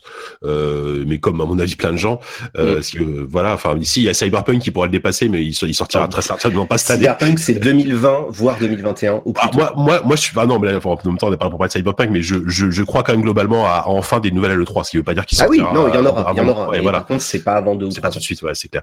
Bref, euh, donc voilà, et donc ouais, non, bien, bien, vraiment. Euh, enfin, je, je trouve que c'est un bon trailer. Alors euh, vraiment, ça, je, je, mm. euh, je suis quand même relativement confiant quant à la qualité finale du jeu. Hein, on va pas se mentir, mais, mais voilà, très bon. Bah, moi aussi, j'étais donc effectivement un petit peu remonté par ce trailer. Shadow of the Tomb Raider, par contre, là pour le coup, c'est un poil tombé à plat. J'ai l'impression que c'est vraiment du. alors là, pour le coup, les, les, les critiques que pourrait faire c'est du Benoît euh, mais c'est vraiment Tomb Raider qui pour le coup il est juste là parce que bah c'est la dernière chance quoi. C'est euh, si ça marche pas, bah, Square Enix il va faire allez, off le bouton et puis hop, on oublie Tomb Raider. Après, je, sais pas si Rise c'est bien vendu. en termes de vente, je pense que ça, ça, ça se passe si, plutôt si, bien. ça se vend correctement les Tomb Raider, ça se vend pas mal. Euh, et, et, je pense qu'ils vont continuer. Là, c'est le dernier de la trilogie, mais simplement, c'est euh, effectivement, bah, c'est le dernier de la trilogie, quoi. C'est euh, la, la, formule Uncharted euh, qui, voilà, est, oui, qui est poussée à bon, qui est connue, qui est hyper connue, et j'ai pas l'impression mm. qu'il y ait de, de, grands changements de la formule. Donc bah, bon, ça va être sympa. Mais... Surtout dans, dans les premières previews qu'on a eues là, parce qu'il y a eu un, il y a eu un event, je sais plus quand, il y a deux semaines là. Euh, globalement, les gens ont l'air de dire bon oui, ok, ça va sans doute être assez solide, on va dire, mais ça va rien. Enfin, pour le coup, c'est vraiment le mort. C'est encore un Tomb Raider, quoi. More of the Same, voilà. Mm. Ça, j'imagine que euh, Benoît, là, c'est, c'est, ça t'intéresse pas du tout? Ah, j'ai même pas fait les deux autres. Ouais, bah voilà. Le premier est cool. Enfin, le premier, euh, non, le premier était vraiment un, un, très, très, très bonne remise à plat de la série. Euh, le deuxième était euh, commençait déjà à montrer les limites du concept, malheureusement. Quoi. Bah, le premier non, avait, avait les qualités. C'est ce que, c'est ce que je disais souvent, c'est qu'il avait les qualités qu'a, qu'a su euh, euh, retrouver God of War. C'était justement de prendre un jeu qui était hyper adolescent et de l'amener ouais, dans une ère un, petit, peu plus, euh, ah, un petit peu plus. Ouais. Non, tu trouves pas? Bah non, mais Tomb Raider c'est différent. En fait, c'est toute l'image qu'il y a eu autour de Lara Croft. Le jeu en lui-même, si vous voulez, il était quand même. Euh, Il n'y a pas de séquence chelou, quoi. Tu vois, mmh. à part ah, si tu mettais des codes ou des machins ou des. Non, mais ça fait partie du truc. Le personnage est devenu. C'est pas d'éléments. T'avais pas une séquence où bah tu pouvais, je sais pas, simuler l'orgasme avec Lara Croft en plein milieu du jeu. non, je suis d'accord. Je suis d'accord, mais il n'empêche que le, tout ce qu'il y avait autour faisait partie du. Ah bah oui, bah ça, ça, euh, ouais. bah ça, là, c'est les années 90, hein, c'est ouais, ouais. grand n'importe quoi. Beyond Good and Evil 2, on a eu un, un early gameplay euh, qui a été révélé, et là, je suis un petit peu, enfin, je suis pas sûr en fait de ce qu'ils sont en train de faire avec le développement de ce jeu. Ils y vont avec leur Space Monkey programme, qui est un petit peu une sorte de euh, carnet de développement euh, hyper, euh, comment dire, ils, ils ont montré ouais, très transparent il montre mmh. le développement du jeu avec ses premières images qui sont euh, à la limite de, de, de, d'éléments de concept de gameplay. Euh, moi, je suis pas sûr que ça soit une si bonne idée en fait. Je, crains que ce type de communication ne nuise finalement mmh. au, au, à l'image du jeu, quoi, parce que c'est normal. Enfin, tous les jeux, par leur, dans leur développement, passent par des phases comme ça. Mais enfin, là, t'as vraiment l'impression de voir le, la C'est que, c'est que tout va dépendre aussi du, du, du, temps de développement. Si on se tape ce genre de carnet développeur pendant, pendant 3 ans, 4 ans, ah, mais moment, ça va, début, ça va complètement retomber. De... Non, mais ça, ça va complètement retomber et ouais. le jeu va sortir dans l'indifférence générale. Euh, c'est ce qui m'inquiète, ouais. Dommage que, que, que, enfin, que, que ce qu'on voit est impressionnant, impressionnant ou pas, tu vois. Euh... Mm. Ouais, effectivement, est-ce que tu dois faire une communication à la Rockstar entre guillemets et tu balances un, un trailer tous les tous les tous les huit mois et, et c'est tout? Ou est-ce que après évidemment ils sont pas la même force de frappe et même si BGE2 est sans doute un jeu attendu mais pas autant qu'un qu'un jeu Rockstar ouais. quoi. Je pense que c'est un test en fait. Je mmh. pense qu'ils testent. Ouais, je à mon avis, Ubisoft, euh, tu sais, comme ils sont en pleine remise en question là depuis pas mal d'années, euh, je pense qu'ils utilisent ce projet-là comme un gros test par rapport à euh, ce qu'ils veulent faire dans l'avenir sur le sur la com justement des jeux. Parce que pour moi, là, c'est plus, euh, je pense qu'il faut prendre un peu plus de recul. Euh, ils sont plus dans une logique de, de stratégie, tu vois, vraiment euh, à du long terme, de voir comment on peut faire euh, avec un jeu de niche. Parce que du point de vue du catalogue Ubisoft, euh, Beyond Good and Evil, tu vois, c'est le jeu qui est un peu sorti de nulle part. Hein. Ça a été, ça a été les, les, larmes de Ansel sur scène à l'E3, etc. C'est un peu le jeu du cœur. C'est un peu le projet, euh, tu sais, c'est comme euh, je sais pas, c'est comme quand Total va euh, construire un arbre dans une euh, dans une école, quoi, tu vois. C'est un peu le projet sympa qu'ils veulent faire pour euh, pour les fans euh, et parce qu'ils ont un de leurs créateurs qui euh, qui est parti. Alors pourtant, Ansel, il est il est vraiment lié à l'histoire d'Ubisoft et donc c'était dommage de le faire partir. Il lui laisse faire son jouet il le laisse faire son truc. Et je pense que du coup, ils en profitent en se disant, il y a moins d'enjeux autour de ce jeu-là qu'autour du prochain Assassin's Creed, qu'autour de The Crew, du prochain mmh. Watch Dogs, des nouveaux jeux, parce qu'ils vont annoncer plusieurs licences là, le 3. Euh, il y a moins de, d'enjeux, donc on peut se permettre de tester une com un peu plus ouverte, un peu plus transparente, de faire rentrer les gens derrière le truc euh, pour euh, pour voir en fait. Donc à mon avis, ils sont plus dans une optique de, tu vois, de, de mettre l'orteil dans l'eau pour voir ce que ça donne. Possible, ouais, effectivement. Moi, je suis je, ils peuvent, je, puis, puis avec un jeu comme ça, peur, ils, ils, ils, peuvent se permettre de communiquer comme ça avec un. Ouais, avec un, vrai, ouais, si ça marche pas. Non, mais t'as raison. C'est très grave, ouais. Mm. Euh, Sony a ajouté les jeux PlayStation 2 à leur service PlayStation Now. C'est leur service de euh, streaming de, de jeux hein, qu'on qu connaît, qu'on peut mmh. utiliser sur PlayStation yes. ou sur PC. Euh, du coup, maintenant, ils ont bon, ils ont pas les meilleurs jeux PlayStation 2 encore. C'est sans doute euh, la, la, première introduction de ces jeux. Ouais, c'est pas terrible au niveau du choix. ouais, voilà. Mais il commence avec euh, ce type de, de, de, logiciel. Du coup, on a maintenant des jeux PlayStation 4, PlayStation 3, PlayStation 2. Pourquoi pas un ajout de jeux PlayStation 1 à terme? Euh, Alors, c'est un service par abonnement qui est encore un petit peu cher. Si on s'abonne 3 mois par 3 mois, c'est 15 euros par mois ou 15 dollars par mois. Du coup, euh, est-ce que ça peut laisser miroiter le, le fantasme d'une librairie universelle PlayStation? Bon, pas universelle parce qu'il faut quand même les licences pour les jeux qu'ils mettent, mais d'une série de jeux PlayStation. Est-ce que du coup, euh, ça rend le service plus attrayant pour vous bah, sur, sur, les jeux euh, first party, enfin les jeux Sony, hein, clairement, je pense que je pense qu'ils veulent ils veulent aller ils veulent aller là-dedans. Parce qu'en plus, n'oublions pas que c'est aussi disponible sur PC, le mhm. PlayStation Now. Euh, donc, euh, donc effectivement, si, euh, si à terme si à terme tu as accès à, à, tout le catalogue exclusif Sony de la PS1 à la PS4, bon même si la PS4 c'est peut-être un peu dans, dans, un futur très assez lointain, mais mais ça peut ça peut être intéressant. Ouais. Faut juste que après la la, la, techno, enfin moi moi pour avoir testé un peu tous les services de streaming ces derniers, ces derniers temps pour le taf, le PlayStation 2 c'est malheureusement pas celui qui marche le mieux, mais bon. Non, le, ah le Xbox, le Game Pass, ça marche mieux. Hein. Ah, mais Game Pass, tu télécharges les jeux, streaming, je crois. Ah oui, non, non, c'est pas le truc en streaming. Là, c'est tu télécharges les jeux. Non, mais c'est parce que l'offre, elle est plus intéressante. Là, tu stream, c'est du, du cloud gaming pur et dur, quoi, comme, euh, comme Shadow ou euh, comme, euh, tu vois, ce genre de truc, quoi. Ouais. Mais voilà, non, sinon c'est bien. On peut que se réjouir, même si effectivement, est-ce que j'ai envie de rejouer à Dark 2 et à Fantavision? Je suis pas sûr. oui, je pense qu'on Après, c'est quand même une, une, énorme tendance ce qu'ils essayent de faire, hein, parce que ça fait un bout de temps qu'ils y pensent à tout ça. Ah bah oui. et, et, là, pour le coup, autant aujourd'hui, tu vois, ils sont encore un peu en mode euh, ça va, on va y aller tranquille. Mais dans les années à venir, avec les changements hardware, etc., la rétrocompatibilité passera uniquement par ce genre de système. Et du coup, euh, ils vont petit à petit vraiment faire un enjeu capital de ce genre de truc-là, parce que c'est énorme. C'est-à-dire qu'on reste dans la logique du il vaut mieux que les gens soient abonnés plutôt qu'ils nous filent plein de thunes ponctuellement. Euh, il vaut mieux que les gens donnent un peu tout le temps que euh, etc. Donc c'est toujours le même truc. Le jour où ils vont l'unifier au mm. PS Plus, qu'ils vont l'unifier à je sais pas quoi et qu'ils vont commencer à créer cette espèce d'écosystème d'abonnement. Euh, alors évidemment, il va falloir concurrencer Netflix, il va falloir concurrencer tous les frais que les gens ils ont au quotidien. Mais il y a un enjeu énorme. Comme à l'époque, l'enjeu c'était de mettre une machine devant la télé dans le salon des gens. Aujourd'hui, dans les années à venir, l'enjeu, ça va être de filer un abonnement aux gens pour qu'ils jouent à nos jeux euh, et aux jeux des autres via notre plateforme à nous et pas les autres. Parce que si jamais tu vois Electronic Arts lance son truc, euh, Microsoft leur leur marche pas trop ou je sais pas quoi, Sony pourrait par exemple, c'est complètement hypothétique, récupérer des licences de chez EA ou quoi que ce soit comme une espèce de Steam. Et en gros là l'enjeu c'est de créer le le Steam du futur où ça sera du jeu en streaming via les connexions 5G machin et tout ça quoi. Donc c'est c'est voilà, là on est dans du très très early, mais c'est ah on, va, préparer maintenant. On, va clairement, on, va clairement là-dedans. Regarde Microsoft, mais si c'est pas du streaming, maintenant quand, quand, tu t'abonnes au Game Pass, t'as accès à toutes tout leurs leur, leur jeux first party. Euh, ah bah ouais. Non et, puis ils s'intéressent au streaming aussi. Ils font ça hein. parce qu'ils sont ils sont dans, le, dans, dans la WIS par en termes de vente par rapport à Sony, mais bon. Tu sais, ils placent leur pion. Tu sais, c'est le coup du début aux échecs. tu places ton pion de deux cases, voilà, puis tu regardes ce que l'autre il fait. Non, et puis. L'année, on va être commencé dans les mouvements un peu vénères.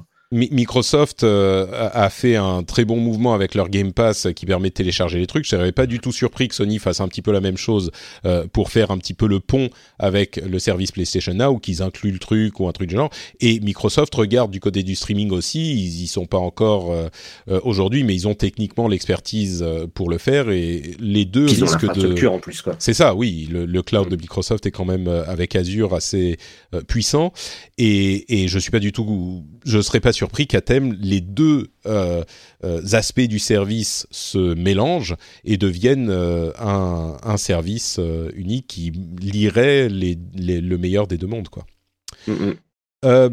si la, la, compatibilité, la rétrocompatibilité est possible, et du coup PlayStation 4 à PlayStation 5 et Xbox One à Xbox 2, vu qu'on est en architecture PC maintenant, ça sera beaucoup plus facile à avoir. Euh, tiens, un jeu, je pense que là, pour le coup, ça va plus parler à Benoît, mais à vrai dire, je pense que ça parle à tout le monde. C'est Ikaruga, euh, qui est un jeu qui arrive sur Switch bientôt. C'était euh, impayable. Le jeu était bon. J'ai dit qu'il était bien, le jeu. Pourquoi tu hein m'emmerdes Il était bien, God fois mais non, mais tu dis ça va parler à Benoît. Depuis tout à l'heure, ah non, mais c'est parce que je dis que les choses sont bien. Non, non, non, moi je non, mais là, là c'est pour le coup là, c'était vraiment sincère. Hein. Je pense vraiment que c'est le genre de jeu qui te, qui te, qui te, euh, euh, qui te plaît parce que c'est un jeu qui a euh, laissé son empreinte sur l'histoire du bah du shoot 'em up, mais du jeu en général quoi. Ah, et, et c'est un jeu. Oui, non, mais ouais, bah voilà. c'est ça le problème, quoi. C'est le genre de truc, tu vois, même moi, généralement, je parle pas de ce genre d'adaptation parce que, oui, bon, un jeu qui arrive sur Switch, il y en a à peu près 50 par semaine, mais celui-là, il a tellement marqué l'histoire que euh, je l'ai, je l'ai mis dans le line-up des news. Donc c'est pas juste euh, spécial Benoît. C'est Ikaruga. Je sais pas si on l'a dit. Euh, je, je, ouais, je crois que j'ai réagi un peu fortement. Mais euh, mais oui, bah Ikaruga, c'est un c'est un bah justement Benoît, peut-être que je sais pas si tu veux nous en parler puisque tu l'as quatre fois. Mais euh... Ouais, bah écoute, c'est du. Euh... Alors je, je vais, je sais jamais, je confonds toujours Trésor et Kev. Hein, je suis désolé, hein, j'ai toujours un doute sur le qui fait quoi, mais bon, bah, c'est un shoot 'em up vertical. Euh, la grande particularité, c'est qu'il était euh, tout en 3D, et en fait, le principe du jeu, euh, ça suivait Radiant Silvergun où on pouvait rapprocher des boulettes. Eux, l'idée de Ikaruga, c'est que tu peux changer la couleur de ton de ton vaisseau à tout moment, ça va très très vite pour justement absorber les boulettes de la bonne couleur et les rejeter derrière, etc. C'était un jeu qui était à l'époque à la pointe techniquement, euh, en termes de mise en scène, en termes d'effets, ça, ça mettait vraiment, euh, ça mettait ta, ta console vraiment euh, à genoux. Et, et du coup, c'était extrêmement dur. C'était sur Dreamcast à l'époque. Ouais, c'était sur Dreamcast, ouais. Et c'était extrêmement difficile sur arcade aussi. Et, et ça a du coup resté un de ces jeux comme ça où il y a des performances qui sont faites. le jour où il y a des types qui se sont filmés en train de faire le jeu à deux, tout seul avec une seule manette, on a commencé à se dire que ça y est là, c'était c'était la folie quoi. Et bah, si vous l'avez pas déjà acheté plein de fois sur Xbox 360, ouais. Xbox One PS4, Mais... PC, vous pouvez le prendre sur Switch. Il y a un, a priori un mode replay qui est parfait parce que du coup, vous pouvez télécharger les replays des gens et voir ce que c'est de bien jouer à ce jeu. mais, mais pourquoi est-ce tu, tu pourrais jouer en mode vertical ou pas du coup? Je sais pas. A priori, euh, euh, de la Switch. Enfin, je sais pas comment. J'ai pas, j'ai pas suivi la news. Euh, je, euh, je vous avoue que c'est non, mais c'est une excellente question. J'ai pas l'impression. Hein. Toutes les tous les screens c'est euh, en mode en mode Putain, horizontal. C'est super bizarre. Alors. Dommage, ouais.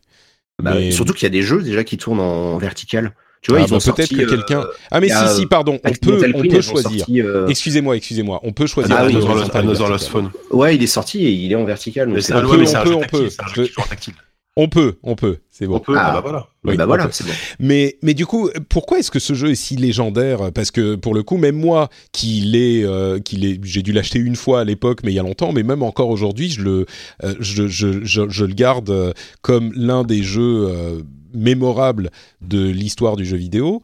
Euh, c'est juste qu'il était excellent à une époque. Enfin, il non. représente en fait le le, le le le summum du bullet hell en shoot 'em up de l'époque. Alors non, justement, des... parce que c'est pas c'est pas complètement euh, c'est pas Enfin, il y a eu bien pire depuis. Hein.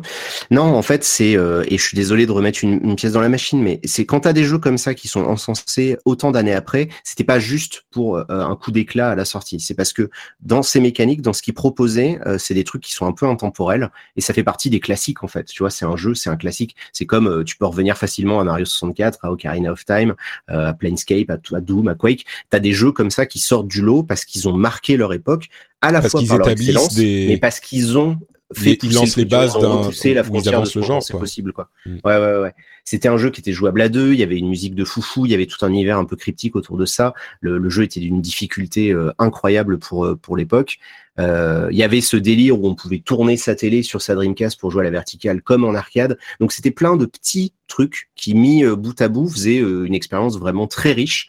Et en plus de ça c'est un jeu qui est effectivement excellent. Enfin si si jamais vous avez pas joué à l'époque à je sais pas moi au Dononpachi ou des trucs comme ça c'est un excellent jeu pour pour s'y mettre. C'est très difficile mais c'est euh, mais c'est un plaisir. Et même visuellement je trouve que ça a pas vraiment vieilli aujourd'hui quoi. Mm. Euh, PUBG va supprimer de son jeu euh, l'échange entre joueurs d'objets puisque euh, il y avait des utilisations non acceptées, non officielles, euh, c'est-à-dire en fait il y avait des, euh, sites sur lesquels on pouvait vendre les objets euh, de PUBG et bah ça tombe bien parce que la Belgique vient de déclarer euh, les lootbox comme illégal parce que c'est du jeu d'argent. Alors on va pas refaire tous les X débats sur les lootbox, mais je voulais le mentionner parce que quand je disais à l'épisode précédent que le, la Hollande avait euh, rendu une décision un petit peu similaire, mais là c'était beaucoup moins impactant parce que il parlait de, de cas spécifiques justement d'échanges de d'objets euh, entre joueurs qui menaient à de la vente d'objets. Et là, je pense qu'on est euh, tous à peu près d'accord sur le fait que ça peut s'apparenter finalement par ces systèmes de, de third party à euh, du, du, jeu d'argent parce qu'on peut en sortir de l'argent.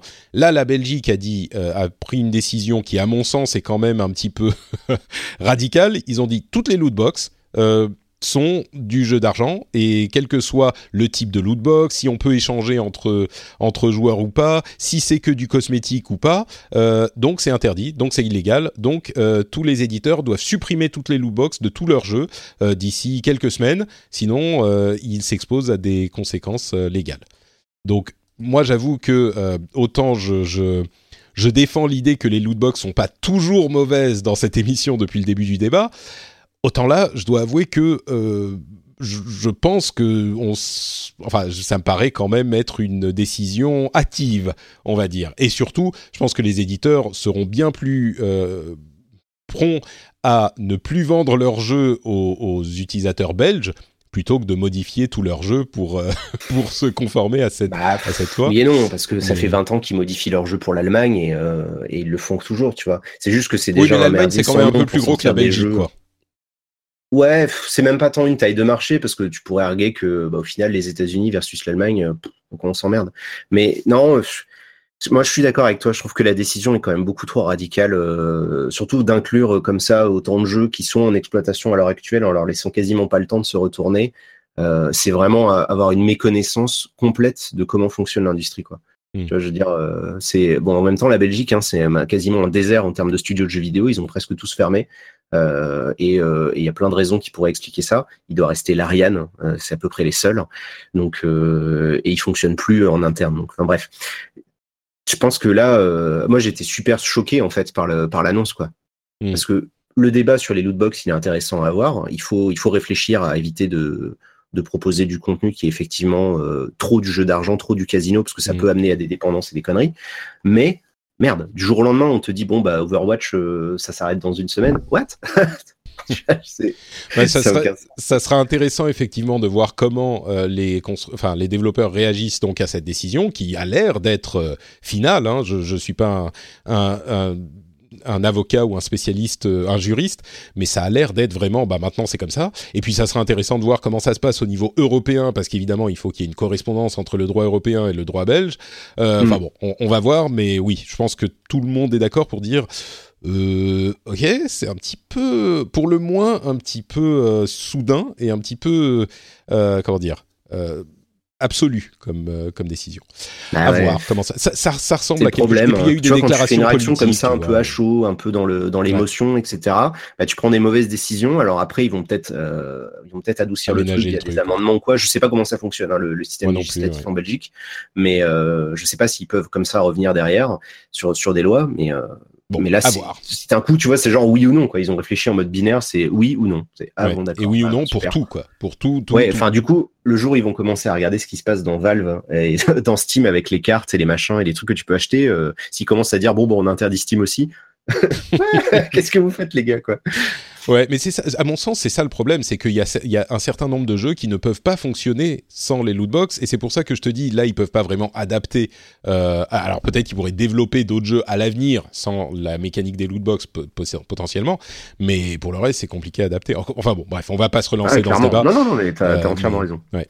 Ensuite, ils pourraient dire, bah si, il suffit de, mettre, de faire en sorte que tu puisses acheter les objets en question directement plutôt que de les faire passer par des lootbox. Ça, ça serait une ça serait une possibilité, mais c'est tellement une refonte complète de certains jeux que c'est pour ça que mm. je dis ça, c'est pas juste changer une couleur de sang comme c'était le cas en, en, Allemagne, une couleur de sang ou supprimer quelques modèles, tu vois, ou les remplacer par d'autres. Là, c'est repenser le fonctionnement du jeu, quoi.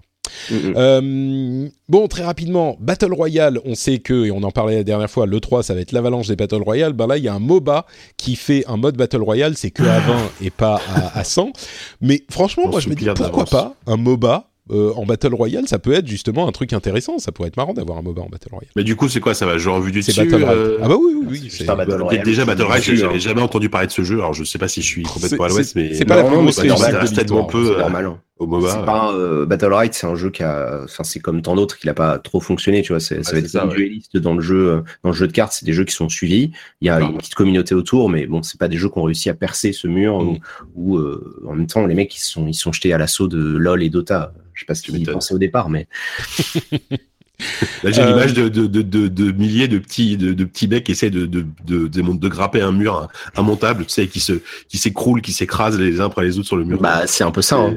Regarde, quand il y a eu Overwatch, euh, t'as eu tous les jeux qu'on ouais, c'est ça. Bah, tous les brawlers, enfin, tous les hero brawlers. Ouais. Voilà, à chaque fois. Hero shooters, pardon. C'était c'était différent parce que euh, ils sont tous ils ont tous été développés en même temps et ils sont tous arrivés en même temps. C'était pas de peau quoi. C'était dans l'air. Euh, c'était le truc qui allait arriver. Là, ils, ils viennent alors que PUBG et, euh, et, Fortnite. sont déjà établis. Et, à vrai dire, on aurait dit, on disait quand même un petit peu au moment de la de l'annonce de Fortnite Battle Royale, on disait oh, mais qu'est-ce qu'ils vont faire? De toute façon, ils ont, ah oui, il y a déjà PUBG. Et en fait, de, Fortnite quand ils ont. Ah c'est ça. Que PUBG, Alors que... dans pas longtemps, on n'en parlera plus. Hein. Bah, il faut en être, non, non, mais il faut en être, il faut en être parfaitement conscient. Aujourd'hui, ouais, je, je, sais pas encore. PUBG, c'est le jeu dont les mômes qui ont entre 8 et 12 ans aujourd'hui, ils parleront quand ça sera des vieux cons qui font des podcasts dans 20 ans. Moi, là, je commence à faire des interventions un peu plus souvent dans les écoles via mon association. Je ne trouve plus de gamins qui jouent à GTA. Ah ben, trouve plus. Ils sont tous sur Fortnite, non Fortnite, ah bah oui, c'est non mais ça c'est clair. C'est ce qu'on a noté. Euh, le, shift, il s'est fait en trois semaines. C'est effrayant. Il y a trois ou quatre mois de ça, je faisais encore des trucs où les gamins parlaient de GTA, ils parlaient de Minecraft, ils parlaient de machin. Hmm. Aujourd'hui, tous autant qu'ils sont, ils jouent à Fortnite. C'est bah, ça qu'on avait. C'est un phénomène qui est en train de se faire, qui est complètement, tu vois, détaché de nous, de notre monde à nous d'adultes. Complètement. Mais chez les mômes, c'est en train d'être la folie. Mais là, la grosse folie. Hein. Je vous dis, ils parleront de ça. Dans 15-20 ans, il y aura des trucs nostalgiques, ils en feront à la télé. Enfin, mmh. Il y aura tout le délire qu'on a nous aujourd'hui sur le rétro gaming. Le jour où ils sortent Fortnite Mini ou j'en sais rien, tu vois. Mais on, on, est vraiment à l'aube d'un espèce de, de, phénomène générationnel qui va complètement nous laisser sur le carreau. Hein. Mais je pense qu'effectivement, c'est le truc. Euh, on aurait dû le voir venir quand même, et c'était euh, c'était assez étonnant qu'on ne l'ait pas vu venir. Mais le fait qu'il soit gratuit, qu'il soit free to play et qu'il soit sur toutes les consoles et l'ubiquité en fait de Fortnite, même sans prendre en compte les mobiles, qui est encore une autre histoire, mais euh, l'ubiquité de Fortnite et ce qui a fait sa force et la gratuité. Et, on, savait tous que on se disait bon ouais euh, c'est Fortnite le, jeu de base il a pas trop bien marché donc ça ça va peut-être se faire une petite place mais bon. Et on aurait dû comprendre que euh, ça allait être euh, un facteur déterminant le fait qu'il soit gratuit quoi bah, euh, c'est pas si évident parce qu'il y a eu d'autres trucs qui sont gratuits, qui se sont gaufrés, tu vois. Non, non, hmm. c'est là aujourd'hui. je pense que, c'est, tu vois, on n'est pas, on n'est pas toujours à devoir euh, prévoir l'avenir, hein, parce qu'on peut pas quoi. Non, mais, se planter à ce point, c'était parce qu'on se disait ah. douce, bah, euh, PUBG est inassaillable. Enfin, notre réaction au début, surtout Fortnite, c'est un jeu auquel personne ne, jouait quoi. C'est ça, on s'est fait, on s'est fait tromper par le fait que Fortnite de base avait une, c'était un petit peu planté, il avait une petite communauté, mais enfin c'était très niche quoi et qui, surtout qu'il avait été annoncé 4 ou 5 ans avant, et on pensait pas que ce, ce shift sur le Battle Royale euh, en ferait à ce point un nouveau jeu. Enfin, ah bah là, euh, c'est même au-delà de ça. Mais en même temps, mm. comment on aurait pu? Parce que justement, on est complètement mm. déconnecté du monde euh, de, des, gens qui ont 20 ans de moins que nous. Mm. Tu vois, les, les mômes aujourd'hui, c'est ça le, un peu le, on va dire la schizophrénie du monde du jeu vidéo aujourd'hui. On est tous des grands adultes enfants qui aimons les trucs, qui sont prêts à dépenser des fortunes pour jouer avec du carton, etc. Mais on est complètement détaché et on voit d'un œil extrêmement, euh, j'ai même envie de dire critique et limite dégoûté, tout ce qui concerne les mômes. Sauf que les mômes, du jour au lendemain, on leur a filé un jeu qui est moins de 12. Euh, non, mais je parle, tu vois, quand même, il y a quand même tu commences à sortir des jeux pour enfants, demain ils annoncent un nouveau à Passion, tu vas voir les réactions quoi. Euh, oui non oui ce genre de jeu. Bah, oui mais en même temps ça s'est vendu énormément et il y a des mômes mm. qui ont grandi avec ça. Hein. Donc euh, faut pas faut pas non plus le dénigrer. Nous on joue mm. avec le roi lion et Aladdin quoi. Hein. C'était pas c'était non non t'as raison. Comparativement c'était la même chose. C'était des trucs pour les enfants. Et euh, et là le jeu il est gratos, il est moins de 12 et il est pas violent. Tu vois, visuellement, il n'est pas spécialement violent. Et alors ça, mais c'était le, c'était le cheval de Troie ultime, quoi. Parce que n'importe quel môme aujourd'hui va voir sa mère en disant perché, je peux y jouer. Hmm. Et ça, mais c'est, c'est ouf. Je vous dis, moi, j'ai vu le truc se faire au niveau des gamins, euh, en, faisant des inters dans les écoles euh, primaires. Du jour au lendemain, tous ils te parlaient de ça. Et ils te demandaient, tu fais du Fortnite, tu fais du Fortnite, je vais hmm. devenir commentateur Fortnite. Ils voient leurs nouveaux héros, les Gotaga, les machins, les bidules, tous les, streamers qui sont, ouais. ouais. tous les tous les nouveaux streamers là qui sont passés là-dessus, ils les connaissent tous sur le bout des doigts. Ils sont en train de lancer leur chaîne Twitch. Moi, j'ai des mômes en CM1, ils ont une chaîne Twitch, ils ont une chaîne YouTube, ils ont 1000 abonnés sur Twitter. c'est non mais c'est hallucinant. Et c'est des petits gamins de la cité, euh, tu vois, vraiment le, le, cliché hmm. euh, euh, classique du môme de la cité, quoi. Je vous dis, on est, on est face à un truc, c'est un raz-de-marée, ce jeu, c'est abusé, quoi. On est d'accord, ouais. Bon, donc euh, effectivement, Battle Right, il aura peut-être un petit peu de mal à se faire son trou, mais peut-être une petite communauté, pourquoi pas, euh, vu où ils bah, en sont aujourd'hui. Ça leur permet de vivoter et de survivre, c'est tout ce qu'on leur C'est ça, exactement. Le point commun, c'est qu'il finit par ITE comme Fortnite, mais à mon avis, euh, ouais. ça pas être le même. moi, en fait, ce, bah, je crois que c'est ce qu'on disait à l'épisode précédent. à l'époque où tout le monde faisait son jeu de course, bah, il y avait plein de jeux de course différents qui chacun avait leur truc, et puis il y en avait qui réussissaient à faire leur, leur trou. Pareil avec les jeux de combat, il y, avait deux gros, et puis il y en avait plein d'autres qui, qui passaient et qui, qui finissait par euh, disparaître, mais qui avait quand même fait euh, vivre une équipe de développement pendant quelques temps. Pourquoi pas? Pourquoi pas? Ah bah, de toute façon, c'est, comme ça que ça marche, les tendances. Hein. Il n'y a pas vraiment de genre en réalité. Il y, a juste des, y a juste des tendances, des modes, et les gens euh, se jettent dessus en se disant bon, bah, ça a marché chez eux, on va faire pareil. j'ai hâte d'avoir le 3 là. Là, je me régale, ah tu vois, bah je me frotte les mains à l'avance de suivre cette 3 cette année parce que ça risque d'être, euh, ça risque d'être magique. Quoi. Bon, et il y a un nouveau mode dans la prochaine extension de Destiny 2 qui visiblement, et c'est pour ça qu'on peut le noter, ne serait pas un mode Battle Royale. Incroyable. Bravo. C'est ça qu'on va qu'on va qu'on va applaudir maintenant. non mais t'imagines c'est ça, c'est-à-dire que là on va les saluer parce qu'ils font pas ça quoi. C'est génial. Bon, enfin, on verra, ça sera certainement annoncé à l'E3. Euh, passons très rapidement sur les résultats financiers. En gros, euh, bon, Nintendo explose ses bénéfices, ce qui est pas surprenant parce qu'ils étaient sur la fin de vie de la, de la Wii U et que la, la Switch est arrivée. Donc, euh, c'est 500% de, euh, d'augmentation de, bénéfices. Mais à part ça, euh, c'est un petit peu le, le, le, beau fixe pour tout le monde. Sony et Microsoft, même s'ils sont en retard cette génération, euh, c'est pas qu'ils se plantent. Hein. Hein. Microsoft euh, continue à vendre de plus en plus de consoles, euh, donc euh, c'est important à noter. évidemment, Sony, les résultats sont, du groupe entier sont tirés par la division jeux vidéo et ils sont très très dans le vert. Mais même Microsoft, la division jeux vidéo, bah ça se passe pas trop mal. Donc au beau fixe pour tous les constructeurs, l'industrie se porte bien, messieurs dames. Oh bah oui. Hein. Et je pense que sur ces bons mots, nous allons euh, conclure euh, l'épisode. Merci à tous les deux d'avoir pris part à nos, conversations. Merci à euh, Benoît d'avoir alimenté le débat, débat nécessaire. Comme à chaque fois toujours important à avoir et c'est toujours un fait, À chaque fois que, que là, ça, ça donne lieu à un, hors-série spécial où vous, où vous vous engueulez sur un sujet. C'est un petit peu ça, ouais. c'est un petit peu ça. Mais... les gens, ils étaient contents. tu sais que le truc sur Nier, on m'en reparle souvent. Hein. Ah, mais je pense que c'était un, excellent, un excellent épisode. C'est marrant. Hein. Et, et, mais, mais c'était vraiment pour ceux qui l'ont pas écouté, allez écouter l'épisode sur Nier Automata qu'on a fait où on s'engueule vraiment comme du poisson pourri, mais euh, mais on confronte nos opinions, on va dire.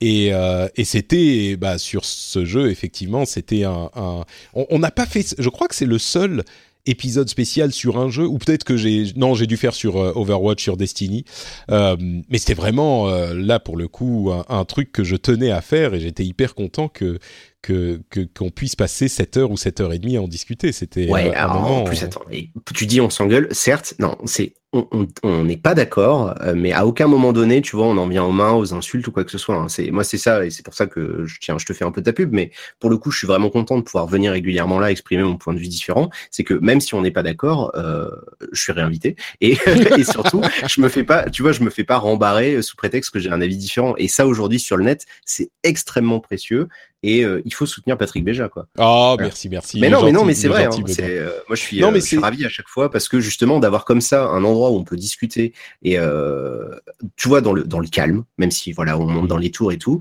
c'est très rare aujourd'hui sur le net et il faut conserver ça. Bah, je suis d'accord et c'est c'est justement pour Twitter, ça que... Patrick.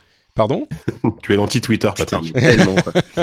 bah même sur Twitter, généralement, on réussit. Enfin, moi, je, avec les gens avec qui je... oui, c'est ça.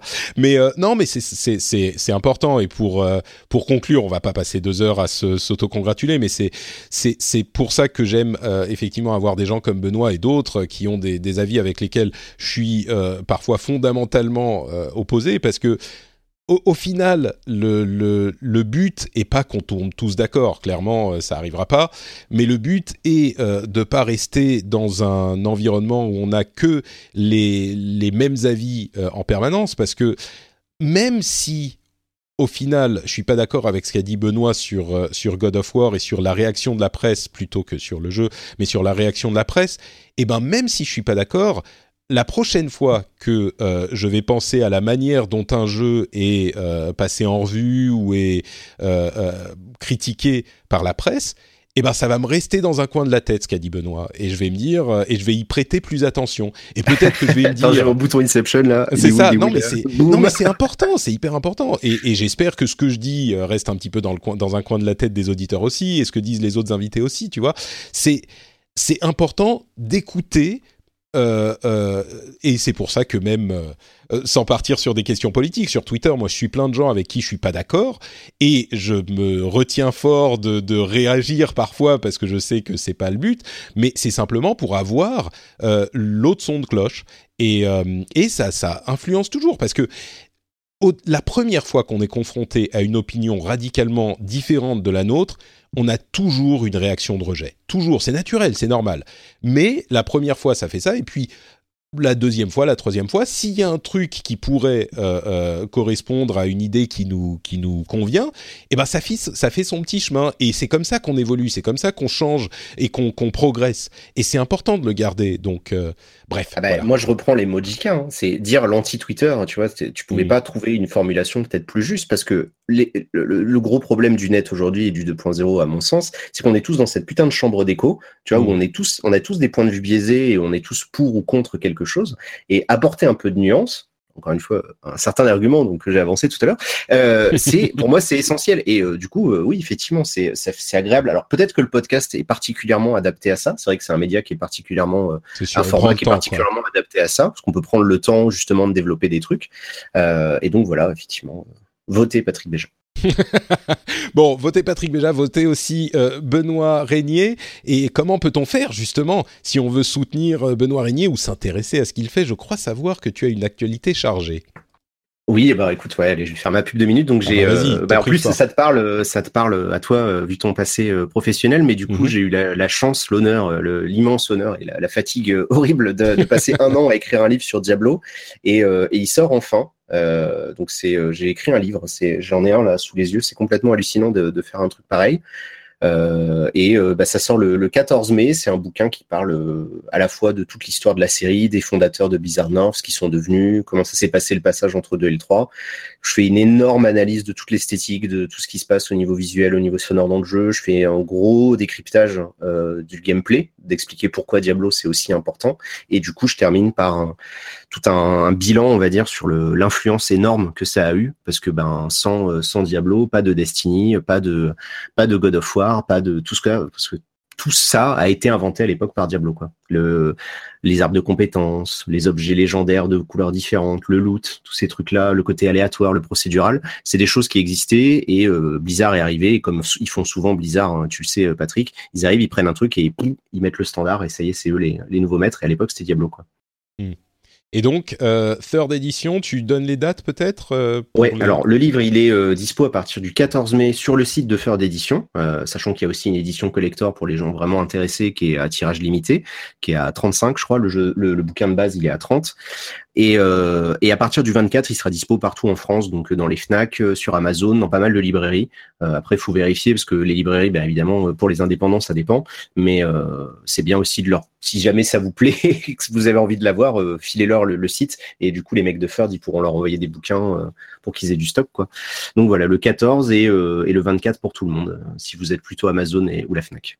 Super, bah merci beaucoup Benoît. J'espère que euh, il va connaître le, le, succès et que les gens surtout euh, y trouveront des, des, des, choses intéressantes. Et si vous n'avez pas compris que Benoît a des réflexions intéressantes sur euh, sur l'industrie et sur le domaine du jeu vidéo maintenant, je ne sais pas ce qu'on peut faire.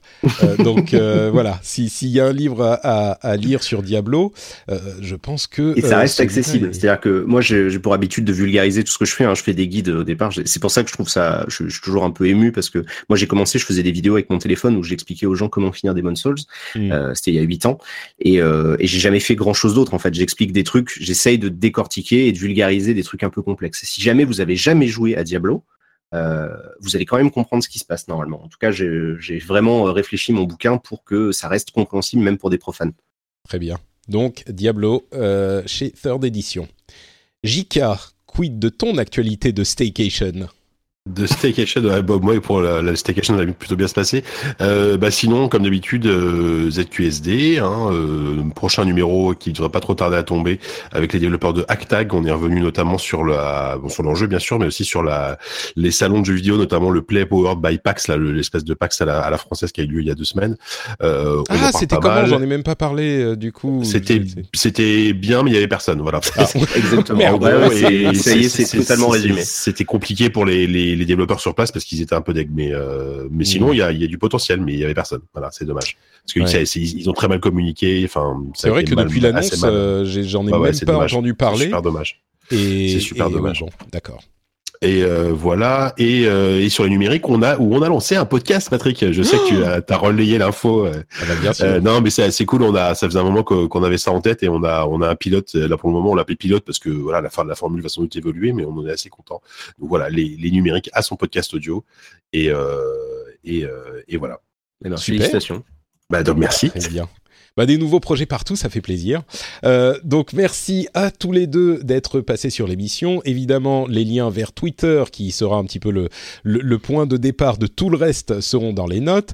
Euh, pour ma part, c'est Note Patrick sur Twitter, Facebook et Instagram. Si vous voulez voir des, des, photos de bébés incroyablement mignons, euh, même inhumainement mignons, bah, vous pouvez aller par exemple sur Instagram. J'en ai posté quelques-unes et euh, je, je, dois avouer que euh, il est quand même étonnamment mignon vu sa vu son père. Donc euh, je sais pas comment on a fait, mais il Écoute, je viens de vérifier à l'instant, il est quand même noté 97 sur Metacritic, hein, donc euh, c'est quand même euh, c'est quand même un très beau bébé. Hein. Mais là, mais là pour le coup, c'est justifié. Je pense que toi tu seras d'accord, même toi tu ah seras bah d'accord. Oui, Non non mais il est choupi. Aucune réserve. Il est ultra choupi quoi.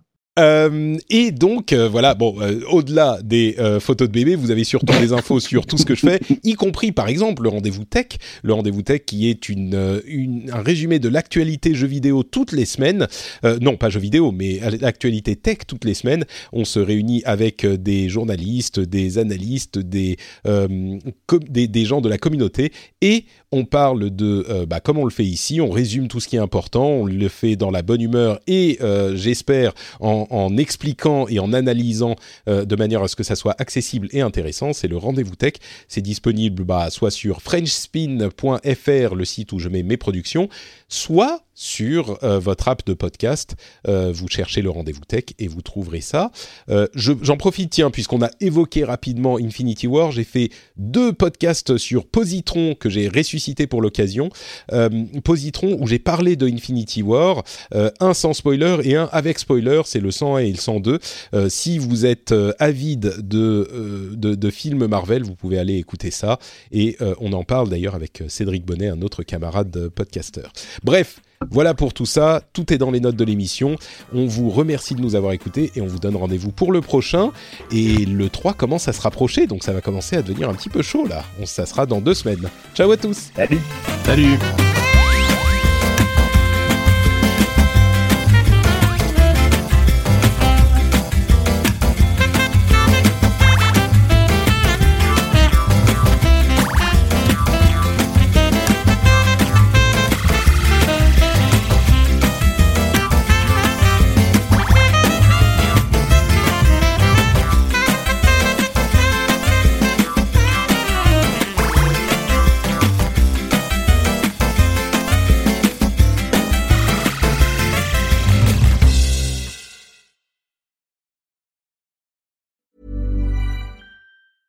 Even when we're on a budget, we still deserve nice things.